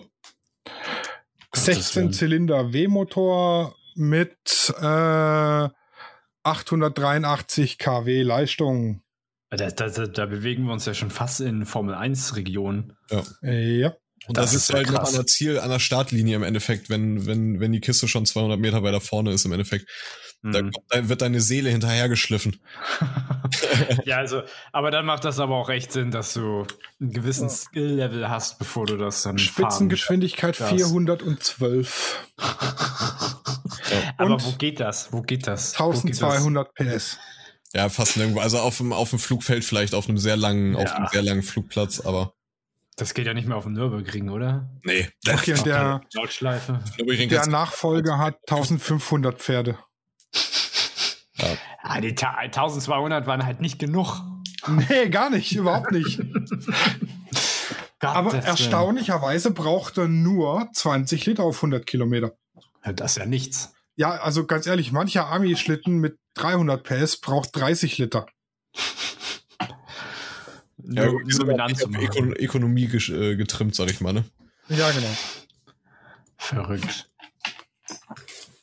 Ja, also das, schon, das sind halt auch so Dimensionen, wo man sich halt fragt, so ja, braucht man das unbedingt? Also ich persönlich, ich bin zum Beispiel überhaupt kein Fan von Schnellfahren, also extrem Schnellfahren, klar, ich fahre auch 100, 200, 210, 230 auf der Autobahn oder so, wenn, wenn die äh, Verkehrsbedingungen es zulassen. Aber ähm, ich finde zum Beispiel Drehmoment halt sehr cool. Also wenn mhm. du an der Ampel stehst und dann einfach mal ein bisschen reintrittst und in den Sitz gedrückt wirst und direkt mhm. wieder bei direkt bei 50 km/h bist oder so, das finde ich zum Beispiel ja. toll. Also das ja, da, da, geht mir halt das Herz auf, ne? Mit einem ja. Allradwagen oder so, der halt dann auch wirklich äh, die komplette Traktion, ähm, hat. Traktion hat und Power auf die Straße bringt. Mhm. Ähm, das finde ich zum Beispiel schön, weil halt mit 250, 260 auf der Autobahn, das ist halt anstrengend. Also ja, ich, ja, wahnsinnig, das, oh, das, das anstrengend, weil du musst halt so, selbst wenn du ein gutes Fahrzeug hast, ähm, was darauf ausgelegt ist, ähm, mhm. mit einem guten Fahrwerk, mit einer anständigen Lenkung, guten Reifen und was auch immer, ähm, musst du ja trotzdem die ganze Zeit aufpassen, weil es halt Leute ja. gibt, die auf der Autobahn auf der Mittelspur schleichen mit 90 km/h, wo frei ist und offen. Ja. Und dann der Meinung sind, mit 90 km/h 500 Meter vor einem LKW äh, nach links rüber zu ziehen, nicht in den Rückspiegel zu gucken und was auch immer. Da hat es mhm. bei, bei mir in der Nähe einen richtig, richtig schlimmen Unfall gegeben, wo ähm, mhm. ähm, auch ein Mercedes ähm, in Kleinwagen abends äh, reingerauscht ist mit 250 Sachen oder so, weil konnte halt nicht mehr bremsen, ne? nicht in Rückspiegel ja. rausgezogen und ähm, dann wurden aus zwei Autos äh, eins sag ich mhm. mal. Ne? Und das ja, ich, ich sag halt, im Endeffekt äh, trifft halt beide eine Schuld, weil ähm, ich bin halt der Meinung, wenn halt nachts, wenn du halt nachts auf der Autobahn bist oder morgens um drei, und da ist leer und du hast einen Wagen mit 400 PS oder so, dann möchtest du den halt auch mal fahren. Sind wir ganz ehrlich. Also außer die Leute, die ähm, mit ihrem Porsche 35 in der 50er fahren. Die wollen das nicht, die wollen einfach nur äh, einen Porsche fahren. Einfach nur einen Porsche fahren. ich, ich, ich sage jetzt mal, oder einen Sportwagen, ne? Aber ähm, halt im Feierabendverkehr oder im Nachmittagsverkehr dann ähm, mit vielen anderen Verkehrsteilnehmern 250 Sachen auf der Autobahn zu brettern, auch wenn es erlaubt ist. Ähm, das geht nicht. Und wenn man, wenn man nicht die Fähigkeiten besitzt, um sowas. Mhm. Ne? Weil nur weil das Auto so schnell fahren kann, heißt das nicht, dass du die Fähigkeit besitzt, mit einem Auto so schnell zu fahren. Ja, so. ja das ist richtig. Ja. ja. vor allem muss man halt auch, wie du gesagt hast, äh, immer damit rechnen, dass jemand anders Scheiße baut. Also ich bin ja Motorradfahrer und ich fahre jetzt nicht mit 300 über die, ich fahre eher gemütlich eine 70 auf der Landstraße und eine 100 auf der Autobahn mit dem Motorrad und genieße halt einfach die Fahrt, auch wenn es eine sportliche Maschine ist. Aber auch das kann halt gerade deshalb gefährlich sein, weil einfach andere Leute pennen und nicht auf dich acht geben als Motorradfahrer. Ich wollte gerade sagen, sind, meistens ja sind ja nicht mal selber schuld. Weil als Motorradfahrer, sag ich mal, ist es ja auch direkt vorbei. Also wenn du mit, als Motorradfahrer einen Unfall hast, ist die Wahrscheinlichkeit sehr viel höher, dass das sehr böse ausgeht, als ja. mit dem Auto. Gerade jetzt mit, mit den modernen Autos zum Beispiel, was da ja mittlerweile an Sicherheitstechnik drin steckt und so. Mein, mein Wagen hat das auch. Äh, ich fahre einen äh, Skoda Octavia aktuell noch als, als Daily, sag ich mal. Der, der MX5 ist eher so ein Sommerspaßauto. Ähm, mit diesen Notbremsassistenten und äh, was weiß ich nicht, ne? Und Spurhalteassistent und bei so einem großen Wagen zum Beispiel, also ich weiß nicht, ich möchte es nicht ausprobieren, aber ich bin der Meinung, ähm, wenn ich mit 100 Sachen irgendwo äh, draufknall auf ein fahrendes Auto vor mir mit 50, ähm, hast du wahrscheinlich ein bisschen Rückenschmerzen, aber sonst wird da wahrscheinlich aus einem Totalschaden nicht viel passieren. Wenn du das als Motorradfahrer machst, hast du ein bisschen mehr als einen Rückenschmerzen. So, ne? Mhm. Im Endeffekt, ich sag das halt auch immer, es ist scheißegal, wie gut du Auto fahren kannst, wenn die anderen kein Auto fahren können. Das ist richtig. Und deshalb, das ist scheißegal. Du kannst der beste Fahrer der Welt sein. Du brauchst nur einen Fahranfänger oder einen, der kurz mal aufs Handy guckt und äh, dann Ausweichmanöver macht, während du da gerade ankommst oder dich nicht sieht. Oh, da kriege ich jedes Mal die Krätze, wenn irgendjemand ein Bild postet, wie er in seinem getunten Auto fährt und ein Tacho filmt, wie er beschleunigt. Ja, dann. Der dann sitzt auf dem Fahrersitz mit dem Handy, filmt und fotografiert Center. Ich könnte kotzen. ich bin auch absolut kein Fan von, von äh, Handy am Steuer. Also, also ich, äh, ich muss gestehen, ähm, ich bediene mein Handy auch, aber ich habe es jetzt neben Lenkrad in der Halterung und das Einzige, was ich mache, ich drücke den Sprachaufnahme-Button in WhatsApp. Ja. Ja, gut, das mache ich hin und wieder auch, aber ich versuche, ich das mache ich eigentlich auch nur, wenn es wirklich was Dringendes ist, sag ich mal. Oder ich schalte jetzt ein Lied um auf Spotify, aber ich habe dann halt Spotify schon offen und ich habe es halt auch direkt neben dem Lenkrad und ich ähm, spring's dann nur einmal kurz aufs Handy und guck dann weiter auf die Straße, während ich äh, dann auf dem Handy irgendwas drücke und ähm, guck dann nicht die ganze Zeit aufs Handy, sondern ich habe eigentlich immer den Blick auf der Straße. So. Ja, wobei das auch schon, also das ist auch schon grenzwertig. Ja, Aber ich gebe es dazu, ich mache es ja auch und das ja, sollte eigentlich. Ganz ehrlich, jeder, jeder macht das. Oder jeder hat das auf jeden Fall schon mal gemacht. Aber dann gibt es natürlich noch so Extremfälle, die halt dann eigentlich das Handy in der Hand haben und während dem Fahren halt äh, Nachrichten schreiben oder. Ja, und telefonieren und keine Ahnung, nicht da. Genau. Ja, oder, oder sich halt beim Fahren filmen und da kriege ich jedes Mal, da kriege ich mhm. Kotzen, wenn ich das sehe. Das ist. Äh, ja. Da kann ich ein ganz schlechter Beifahrer sein ich, giftige, ich gifte dann meine Freunde so an, dass die vor Schreck ihr Handy fallen lassen. Also ich also bin eigentlich nie Beifahrer. Ja, ich bin ich jetzt auch mittlerweile selten, aber wenn, wenn mal einer fährt oder so, dann gibt es richtig Zonder, weil ich ja mitfahre. aber selbst wenn ich nicht, selbst wenn sie alleine fahren, finde ich es halt schlimm. Ja, wir waren ja jetzt immer wieder ein bisschen ab, abgedriftet. Abgedriftet, wenn wir mal bei den Autobegriffen bleiben wollen. Ähm, das geht übrigens mit meinem nicht so dolle. Das ist nämlich ein Fronttrieb und kein Hecktrieb. Mit Hecktrieb geht es einfacher, habe ich mir sagen lassen. Ähm, wir waren dabei, sich Autos zu besorgen. Ähm, ja, ich ja. würde mal sagen, wenn man jetzt nicht unbedingt die Autohäuser anschreiben will und das nötige Kleingeld hat, kann man manche Premium-Autos ja auch bei Avis und Rentecar und keine Ahnung, wie sie alle heißen, mieten. Mhm. Genau, wenn man, wenn man das nötige Kleingeld hat. Also das habe ich tatsächlich auch schon gemacht. Da habe ich einen Tipp tatsächlich. Bei, ähm, da darf man, darf man Firmennamen sagen? Ja, mach einfach. Gibt auch noch viele andere Firmen, die das äh, machen. Aber. Ich, ich mache das bei Six oder ich habe das bei Six gemacht damals in Hamburg. Ähm, Grüße gehen raus nochmal an der Stelle. ähm, äh, Six hatte zu dem Zeitpunkt die CCC-Klasse. Ich weiß nicht, ob es das immer noch gibt, weil ich habe jetzt, ich habe genug Autos, ich brauche keinen Mietwagen mehr. Ähm, das heißt Glücksauto. Und im Endeffekt ähm, ist das so die günstigste oder eine der günstigsten Klassen, die die anbieten. Und ähm, die habe ich dann gebucht um die Weihnachtszeit, weil ich wollte zur Familie runter und ich hatte keinen Bock auf Bahnfahren. So, und dann habe ich gesagt, ich hole mir einen Mietwagen und dann kann ich auch noch ein paar Fotos machen, warum nicht?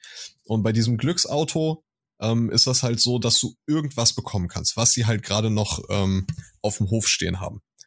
Und ähm, der Trick an der Sache ist, du buchst dieses, dieses Glücksauto ohne Versicherung dazu. Es gibt ja drei Versicherungsoptionen äh, bei, bei, bei Six zum Beispiel. Ich weiß nicht, wie das bei anderen ähm, Vermietern ist. Ja, bei Europcar oder Herz oder Avis. Genau. Du hast im Endeffekt entweder gar keine Versicherung oder dabei, Enterprise. Oder 150 Euro Selbstbeteiligung äh, oder 300 und äh, halt gar keine Selbstbeteiligung.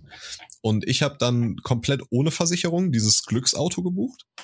Und dann gehst du halt hin, holst den Wagen ab und die versuchen immer in 100 Prozent, also 10 von 10 Fällen versuchen die dir noch diese Versicherung aufzudrücken, weil das im Endeffekt das ist, womit die halt ähm, Einnahmen generieren. Genau. Ja. Und ist aber auch nicht verkehrt, weil im Endeffekt bei dieser Selbstbeteiligung zahlst du jeden Kratzer. Das ist nicht, wenn du die Karre dreimal gegen Bordstein jagst oder so, zahlst du nicht einmal 150 Euro Selbstbeteiligung, sondern du zahlst dann für jeden Kratzer, für jede Beschädigung, die nochmal extra dazugekommen ist, zahlst du 150 Euro. So. Mhm. deshalb würde ich sowieso immer empfehlen, nehmt die äh, 0, 0 Euro Versicherung, wo ihr ja, gar ja. nichts, äh, weil dann habt ihr einfach keinen Stress und das kann immer passieren und dann ärgert man sich und das kann echt viel Geld sein. Aber der Trick ist halt, wie gesagt, ähm, dahin zu gehen und dann bieten die die Versicherung an. Möchten sie nicht die äh, 0% Versicherung dazu haben? Ja, die würde ich nehmen, aber könnte ich dann vielleicht ein besseres Auto bekommen? So, mhm. und dann bin ich von einem Kleinwagen auf einen Audi A6 Quattro, glaube ich, geupgradet worden. Genau, ein Audi A6 Quattro habe ich dann bekommen mit äh, einem Haufen PS auf jeden Fall. War ein sehr cooles Auto, hat sehr viel Spaß gemacht. Und ich hatte halt äh, im Endeffekt aber denselben Preis wie für dieses Glücksauto, weil die Glücksauto-Klasse ähm, halt begrenzt ist, was den Preis angeht. Das ist halt der, der Clou an dem Glücksauto. Aber du konntest halt dein, dein Glück äh, ein bisschen nach, bei deinem Glück ein bisschen mhm. nachhelfen durch diese, durch diese Versicherungssache. Und im also Endeffekt. Also was es äh, natürlich auch gibt, was halt aber nur Sinn macht, wenn man wirklich tatsächlich irgendwo hinfahren will und ich mir ein nettes Auto mieten will, um es bei mir in die Stadt zu stellen und zu fotografieren. Ähm, es gibt so Überführungsfahrten. Wenn die jetzt einen Mietwagen von einer Station zur anderen Station bringen müssen und du willst zufällig in der Stadt, wo die Station ist, dann zahlst du da, glaube ich, einen Euro oder so und kannst dann das Auto für die überführen sozusagen. Ja. Und da ist auch das ein oder andere mal bestimmt was Vernünftiges dabei sag ich mal. Ja, da, da muss man halt Glück haben. Da, also da habe ich auch schon von gehört, das habe ich aber selber noch nicht, ähm, noch nicht äh, gesehen oder halt irgendwo ähm, gelesen, wie man da halt drankommt. Aber klar, probieren kann man es natürlich. Aber du musst halt auch Glück haben, dass halt dementsprechend ein geeignetes Fahrzeug da ist. Ne? Ja, Fiat Multipla. Ja, genau. Das, das, Lieblingsfahrzeug aller, aller Fahrzeugfotografen. Boah, mit den hässlichen Speckrollen vorne dran. Ja. Oh Gott, das muss ich jetzt googeln. Du kennst einen Fiat Multipla. Also du kennst ernsthaft den Fiat Multipla nicht. Fiat. Das ist das hässlichste. Das ist noch hässlicher als der Tata Nano. I. Oh ja, den kenne ich ja. Der ist richtig hässlich. Also ich, es gibt ja, okay, es gibt hässliche Autos, aber ich finde ja, es gibt selten richtig hässliche Autos. Ja, wie gesagt, aber der ist noch hässlicher als der Tata Nano und der ist schon hässlich. Habt ihr schon mal den Range Rover Evoque als Cabrio-Version gesehen? Den Evoque als Cabrio? Ja. Ich finde, der schlägt sogar noch den Multipla. Das ist im Endeffekt ein Cabrio-SUV. Ach du meine Fresse. Das macht ja gar keinen Sinn. Das ist nee, überhaupt nicht. Fertig, oder? Vor allem im Schnee. Was ist, was ist, wer, wer, hat sich dann das denn also wer, also wer im Winter sein Cabrio geschlossen fährt, ist selber schuld, ja? Ja. Absolut. Oh nee, Alter, es gibt Sachen. Oh Mann. Ja. Ja, man muss halt mal was Neues probieren, ne? Bis gehen raus im BMW. Ich glaube, da brauche ich die Frage gar nicht mehr stellen über witzige Anekdoten. also ich hätte, ähm, also ich habe jetzt durch, bedingt durch ein Model äh, auch Kontakte zur Tuning-Szene. Da kann man natürlich auch, wenn man da irgendwie Kontakte kriegt, die wollen ja auch immer alle geile Bilder von ihren Autos haben. Ja. Ja, so äh, Car-Meets sind halt immer, immer sehr gut, weil die Leute in der Regel halt auch da sind, um ihr Fahrzeug zu präsentieren.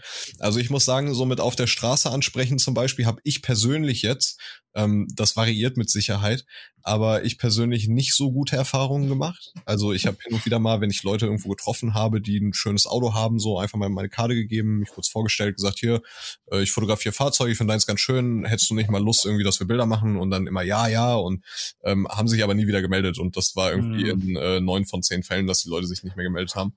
Ähm, aber Car-Meets sind äh, eigentlich ein ganz eine ganz gute Möglichkeit, weil man dann auch einfach zu den Leuten kurz hingehen kann, kann sagen, hey, hättest du nicht mal Lust, dein Auto da vorne irgendwie bisschen separat hinzustellen, ein paar Fotos zu machen oder so, zeigst denen vielleicht ein Instagram, wenn du schon ein paar Bilder hast. Ähm, und da habe ich auch da, sehr gemacht. Äh, Gibt es da irgendwie eine Terminkalender-Webseite, wo man so Car-Meets nachgucken kann, wann die, weil, also ich habe jetzt mit Autotuning und so relativ wenig zu tun, habe das aber auch keine Ahnung, wann und wo so ein ja komisches Car-Meeting ist. Also ich weiß, dass es es gibt. Ähm, Wenn es jetzt nicht gerade so ein illegales Poser-Treffen mitten in der Stadt äh, ist. Ähm, da gibt es doch bestimmt irgendwo Seiten, Gruppen oder sonst was. Ähm, ich schau mal gerade, ich hatte nämlich letztens auch was rausgesucht. Ist natürlich jetzt ein bisschen blöd mit äh, Corona und dem ja, klar. Schnell, weil man einfach, weil einfach diese ganzen Treffen ausgefallen sind. Ähm, es gibt eine Webseite, die heißt treffeninfo.de. Und ähm, da sind zum Beispiel einige der größten ähm, Messen und Car-Meets zum Beispiel ähm, drin. Also äh, Car-Meeting, äh, Autotage Hannover, äh, die Techno-Klassiker in Essen, äh, diverse, diverse Festivals. Ähm, und ansonsten halt auch auf, auf Instagram. Es ist halt, es gibt halt wirklich sehr viel und ähm, einige von diesen Sachen sind halt auch ein bisschen ähm, privat. Ähm, oder was heißt privat, aber das ist halt so ein etwas engerer Kreis, wo man halt dann auch einfach ähm, ein bisschen Kontakte braucht, sag ich mal. Und eigentlich gibt's halt auch in jeder Stadt ähm, Freitagabends oder samstags oder so ähm, gewisse Treffpunkte ähm, halt.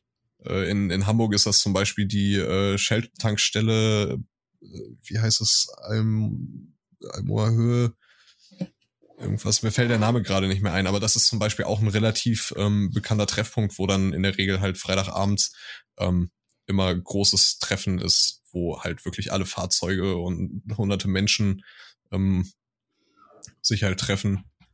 Und äh, wenn man da einmal so ein bisschen den, den Fuß drin hat, sag ich mal, ähm, ist es natürlich auch einfacher. Weil dann gibt es natürlich auch einzelne Gruppen, zum Beispiel, die halt sich dann auch nur ähm, mit so Marken, markeninterne treffen, sage ich jetzt mal. Ähm, nur BMW treffen oder äh, Mercedes und was auch immer. Ja. Aber da kommt man einfach mit der Zeit rein. Das ist, äh, das ist halt so. Und ansonsten Messen. Also Messen sind so das Einfachste. Essen Motorshow zum Beispiel. Ja, das ist wie wenn man Cosplay fotografieren will, geht man nach Frankfurt zur Buchmesse. Genau, oder zu Dokumi in Düsseldorf. Ja, da hatte ich, ich äh, hatte da schon ein paar Bilder auf deinem Instagram-Account gesehen. Äh, du warst auch bei Dreamhack und bei der LEC. War das beruflich oder privat? Das war beruflich, genau. Ich habe, ähm, ich war vorher Videograf, also wo ich noch in Hamburg gewohnt habe, war ich äh, Videograf für eine Gaming-Firma, für eine E-Sports-Firma. Also ähm, professionelles Zocken sozusagen. Ja. Äh, Welche war das?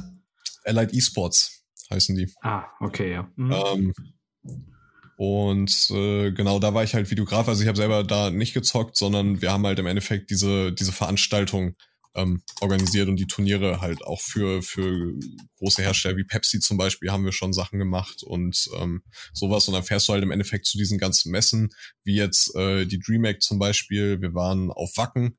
Ähm, mhm. Das war extrem cool. Ähm, also selbst wenn man, selbst wenn man nicht auf Heavy Metal steht, ähm, die Atmosphäre war sehr, sehr cool. Also die, die Leute auch da, du denkst halt, okay, ha, Wacken, ne, die ganzen Metalheads und alle schwarze Haare, Lederklamotten und böser Blick. Aber sehr, sehr ähm, coole Leute, coole Stimmung und alle sind freundlich und nett und hilfsbereit und du gehst irgendwo lang und irgendwer drückt dir ein Bier in die Hand und sagt, ja, Prost und total, total geil tatsächlich, ja. Aber genau, der Dreamhack und ähm, solche Sachen und dann fahren wir halt dahin und ähm, bauen dann da unser Zeug auf und dann im, im Kundenauftrag, ja. Ah, okay. Gibt es denn äh, irgendein Auto, das du gerne unbedingt mal fotografieren willst? So ein Traumauto, an das du bisher noch nicht drangekommen bist? Traumauto. Hm. Schwierig, also. So ein Smart 44 oder so. Ah, Smart 44 ist schon sehr wild. naja, also ähm, eigentlich absolutes Traumauto auf jeden Fall Lamborghini. Eigentlich ähm, jeder. Also ich bin ein riesen Lamborghini-Fan. Ah, ähm, hast du aber schon fotografiert. Äh, nein. Ich habe äh, zwei Bilder von Lamborghinis drin, das sind aber Edit-Challenges gewesen tatsächlich, also wo von einem anderen Fotografen die äh, Bilder zur Verfügung gestellt wurden. Ah, so. Bearbeiten, genau. Und ich habe im Endeffekt nur meine Bearbeitung und halt das Originalbild gepostet mit Verlinkung. Ähm, weil ich zu dem Zeitpunkt halt noch nicht so viel, ähm, so viele Möglichkeiten hatte, halt Autos zu shooten. Und wie gesagt, ich bin mhm. halt riesiger Lamborghini-Fan. Ähm, also wenn jetzt irgendeiner von Lamborghini zuhört, ne? Einfach mal auf den äh, Instagram, äh, Instagram Account gehen von dem Philipp äh, weil ich glaube, der überzeugt schon, dass sie dann sagen, hey, hier, hast du dein, unser, unser Lamborghini, fotografier mal. Ja, ich, ich hatte die angeschrieben tatsächlich. Hier bei mir, ähm, tatsächlich, wo ich wohne, ähm, fährt auch immer ein ähm, lilafarbener, so lila Metallic, ähm, so ein lila Metallic äh, Huracan ähm, immer durch. Und der ist echt hübsch. Und jedes Mal, ich habe schon überlegt, ob ich mal unten an der Straße warte mit dem Auto. ich habe angefangen, mir aufzuschreiben, wann der immer hier vorbeifährt und wann der wieder zurückkommt. weil ich ähm, vorhatte, dann hinterher zu fahren, um zu gucken, wo er wohnt und ihm einfach mal eine Karte äh, und einen kleinen Brief in den Wie so ein kleiner Stalker. Genau. Oder ja. wie, wie beim Fahrradfahrer, einfach mal einen, einen äh, Besenstiel in die Felgen. Genau, der freut sich auf jeden Fall.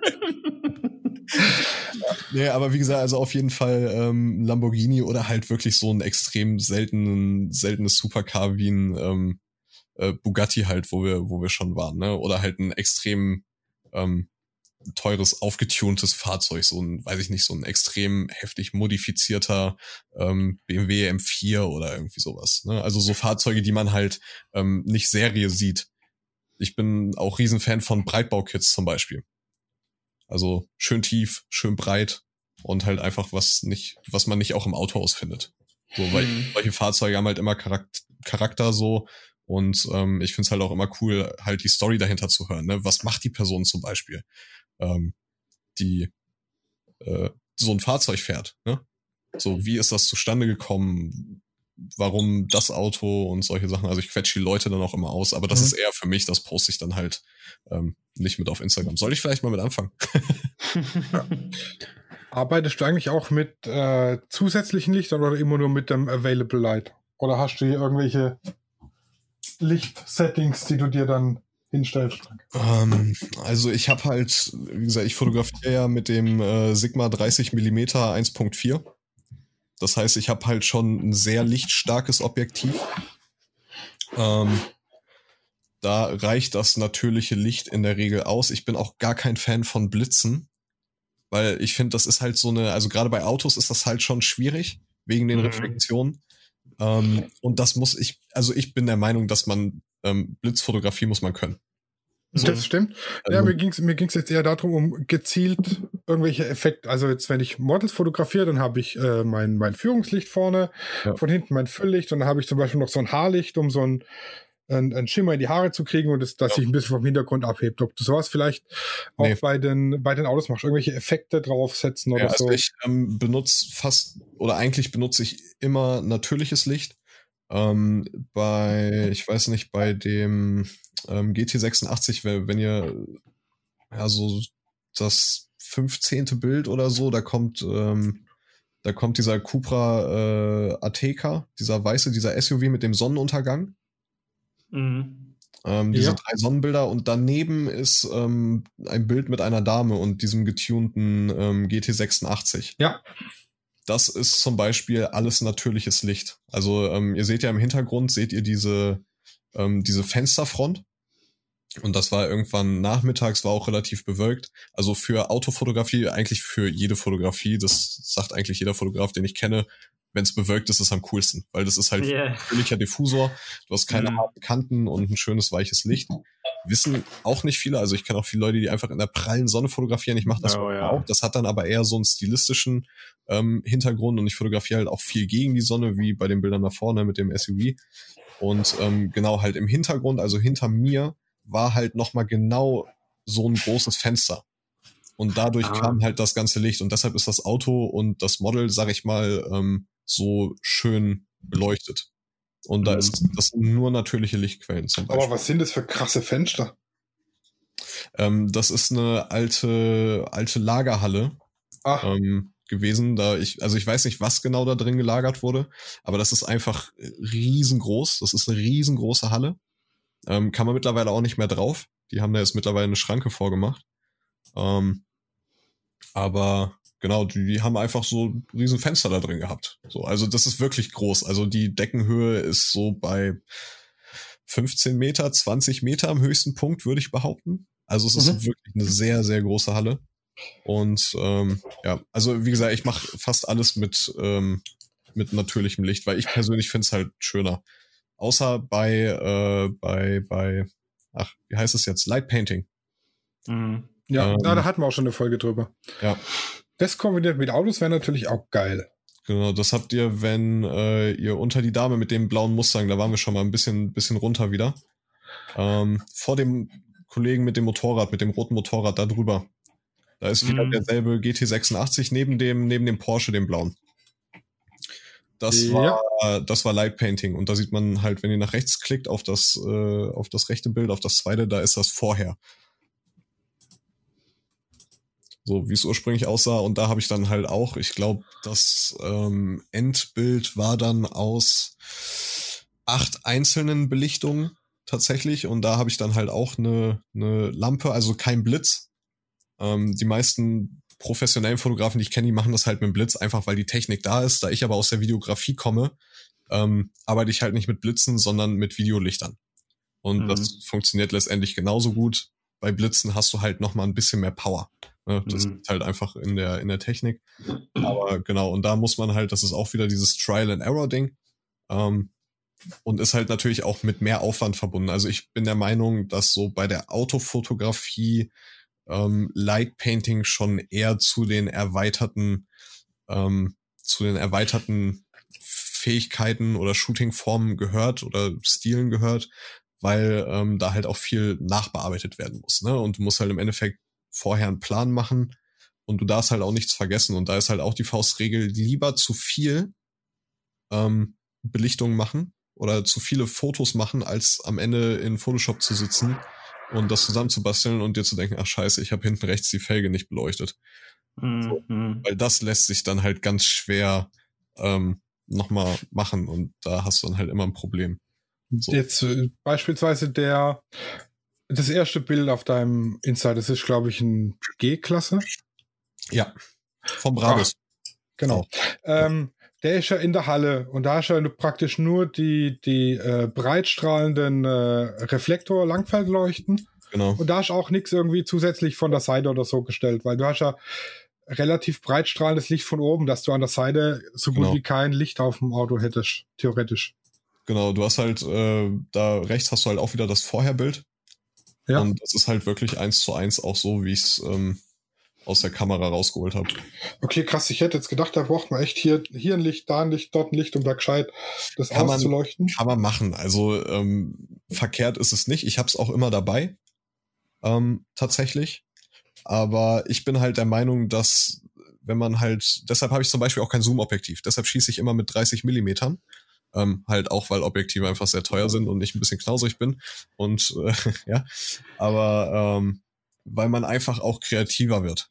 Meiner Meinung nach. Weil ähm, ich habe das bei mir selber gehabt, wenn ich halt ein Zoom-Objektiv drauf habe, zum Beispiel das 18 bis 105, dann stelle ich mich hin, bleib stehen, mach einmal von 18 bis 105 Millimeter ähm, ein Bild und bin dann fertig und dann geht's zum nächsten Motiv. Ne? Und ja, da haben wir uns in der vorletzten Folge schon drüber unterhalten, weil ich habe am Anfang die Hochzeiten auch mit Zoom-Objektiven fotografiert und habe jetzt zwei Festbrennweiten, ja. weil ich mich dann einfach auch mehr bewegen muss zwangsläufig. Man wird halt kreativer, weil man halt genau, genau. kommen möchte, aber halt nicht den Vorteil hat von einem Zoom-Objektiv. Wobei ich finde halt bei Hochzeiten und so ist es natürlich auch praktisch, ein Zoom-Objektiv zu haben oder zumindest eine äh, lange Brennweite, ähm, weil du den Leuten auch nicht auf den Sack gehen möchtest, weil das ja schon, ähm, Entschuldigung für meine Ausdrucksweise, ähm, weil, weil das ja schon ein privater Moment ist im Endeffekt und äh, man da natürlich dann als Fremder hinkommt und äh, also ich habe auch eine Hochzeit bis jetzt fotografiert, das war aber absolut gar nicht meins und im Endeffekt möchtest du ja, also ich, ich bin der Meinung, so der beste Hochzeitsfotograf ist der, den du nicht siehst. Richtig. So. Deshalb habe ich das 85er. Genau, weil die Leute sich anfangen komisch zu verhalten. Das ist, also das ist auch als Autofotograf so. Du hast natürlich auch Leute, die manchmal dann vor ihrem Auto stehen oder dahinter vorbeigehen. Und sobald die Leute eine Kamera sehen, fangen die an, komisch zu werden. Ja, genau. Das Deshalb, ist eine Katastrophe. Also ich habe einmal das 35er drauf und also ich bin mit zwei Kameras auf der Hochzeit unterwegs. Ich habe so ein Holster, da kann ich links und rechts seine anhängen, wie Lucky Luke seine, seine Knarren. Ja. Und, ja, so ein ähm, Ding, ne? Habe ich auch schon überlegt, mir sowas mal zu besorgen. Ah, die Spider, die sind mega gut. Ja. Also die gibt's auch nachgemacht von diversen anderen Herstellern, ja. aber die sind dann auch um einiges günstiger als die von Spider, vom Originalhersteller, der das praktisch das erste Mal entwickelt hat. Ja. Aber ich sag's mal so, wieso sollte ich eine 2000 Euro Kamera an einen 20 Euro Gott hängen, an dem es dann nachher scheitert, dass die Kamera kaputt geht, weil da irgendwas reißt? Ja. Aber die Dinger, die sind mega gut. Vor allem, wenn ich den ganzen Tag auf der Hochzeit unterwegs bin. Ich habe die Kamera jetzt mit dem Sun Sniper oder irgendeinem anderen Gurt um den Hals hängen oder sonst irgendwas, kriege ich Rückenschmerzen und Nackenschmerzen. Mhm. Und da habe ich das Gewicht auf der Hüfte. Tipptopp tipptopp.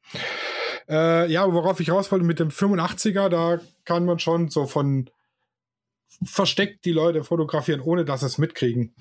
Ja. Und zur Not ist meine Frau noch dabei und die hat ein äh, Zoom-Objektiv äh, äh, 1725.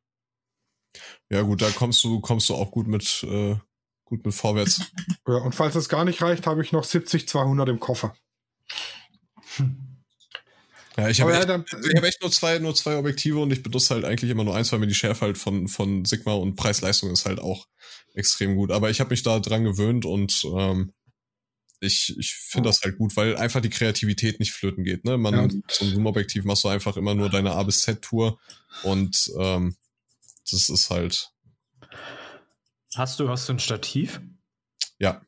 Also wenn es, wenn es, sagen wir mal, das Licht ist jetzt einfach zu dunkel und die 1.4 reichen auch nicht aus, stellst du dann deine Kamera auf, auf ein Stativ und fotografierst daraus? Genau, und mach dann so eine Art Langzeitbelichtung, genau. Hm. Aber ja, okay. meistens, ähm, also ich versuche halt immer ähm, das zeitlich so zu timen, dass ich halt noch Tageslicht habe. Und ähm, gerade Fahrzeuge sind natürlich so ähm, in der Nachmittagszeit, in der späteren Nachmittagszeit, kurz bevor es dunkel wird, natürlich sehr schön, weil dann meistens die, die Sonne nicht mehr so stark ist und der, der Lack schön weich.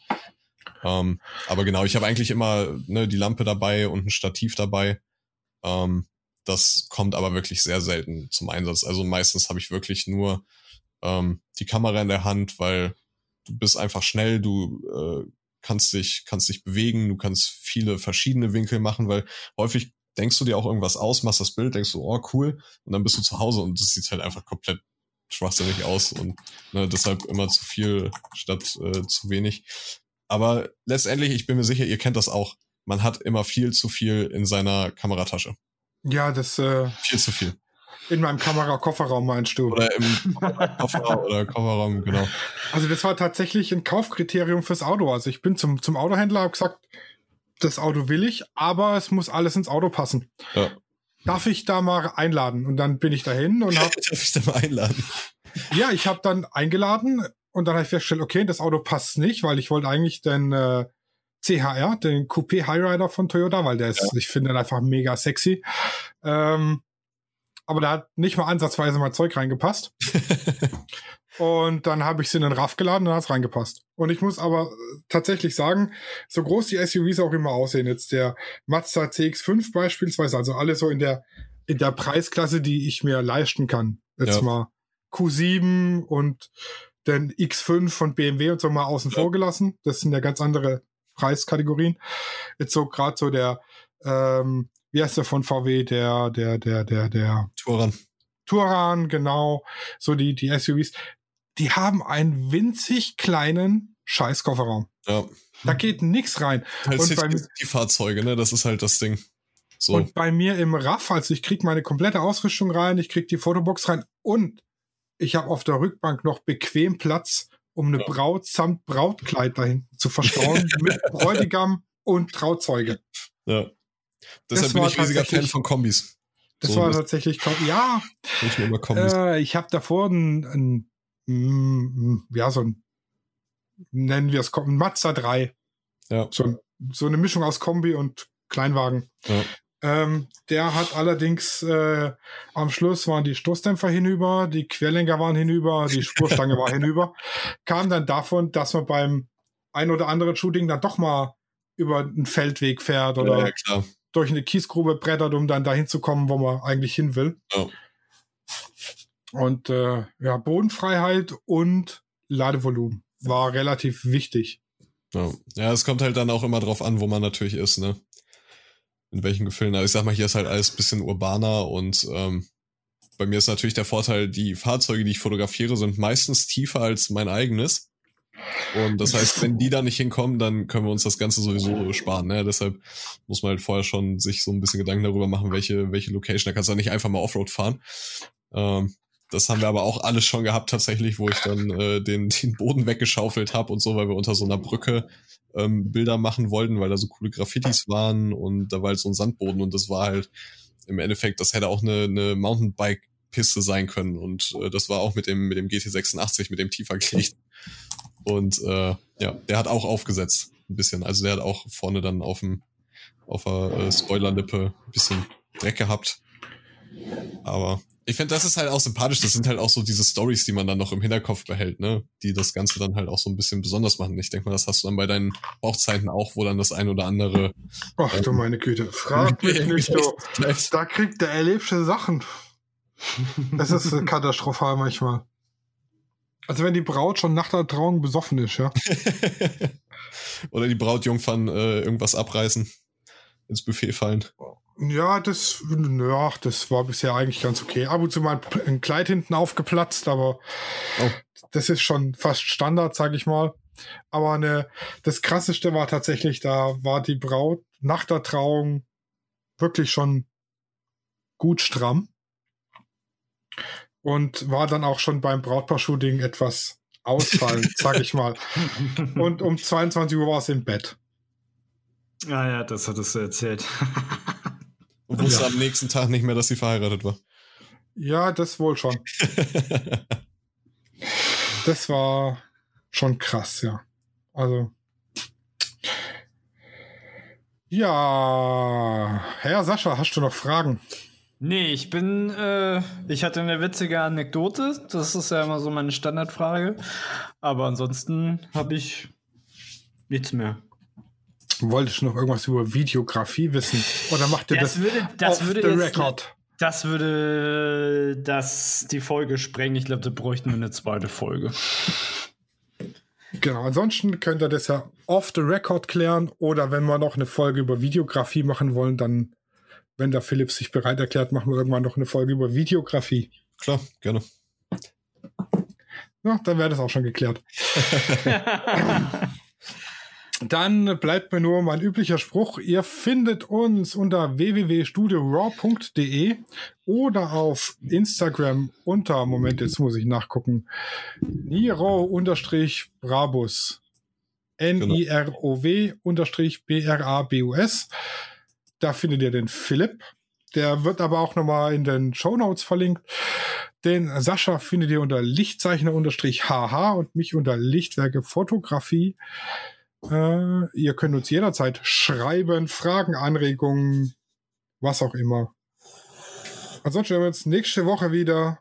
Bis dahin, allzeit gutes Licht. Tschüssi. Tschüss. Ciao. Studio Raw ist eine Produktion von Lichtwerke Fotografie in Zusammenarbeit mit Lichtzeichner Hamburg. Neue Folgen gibt's immer dienstags. Überall, wo es Podcasts gibt.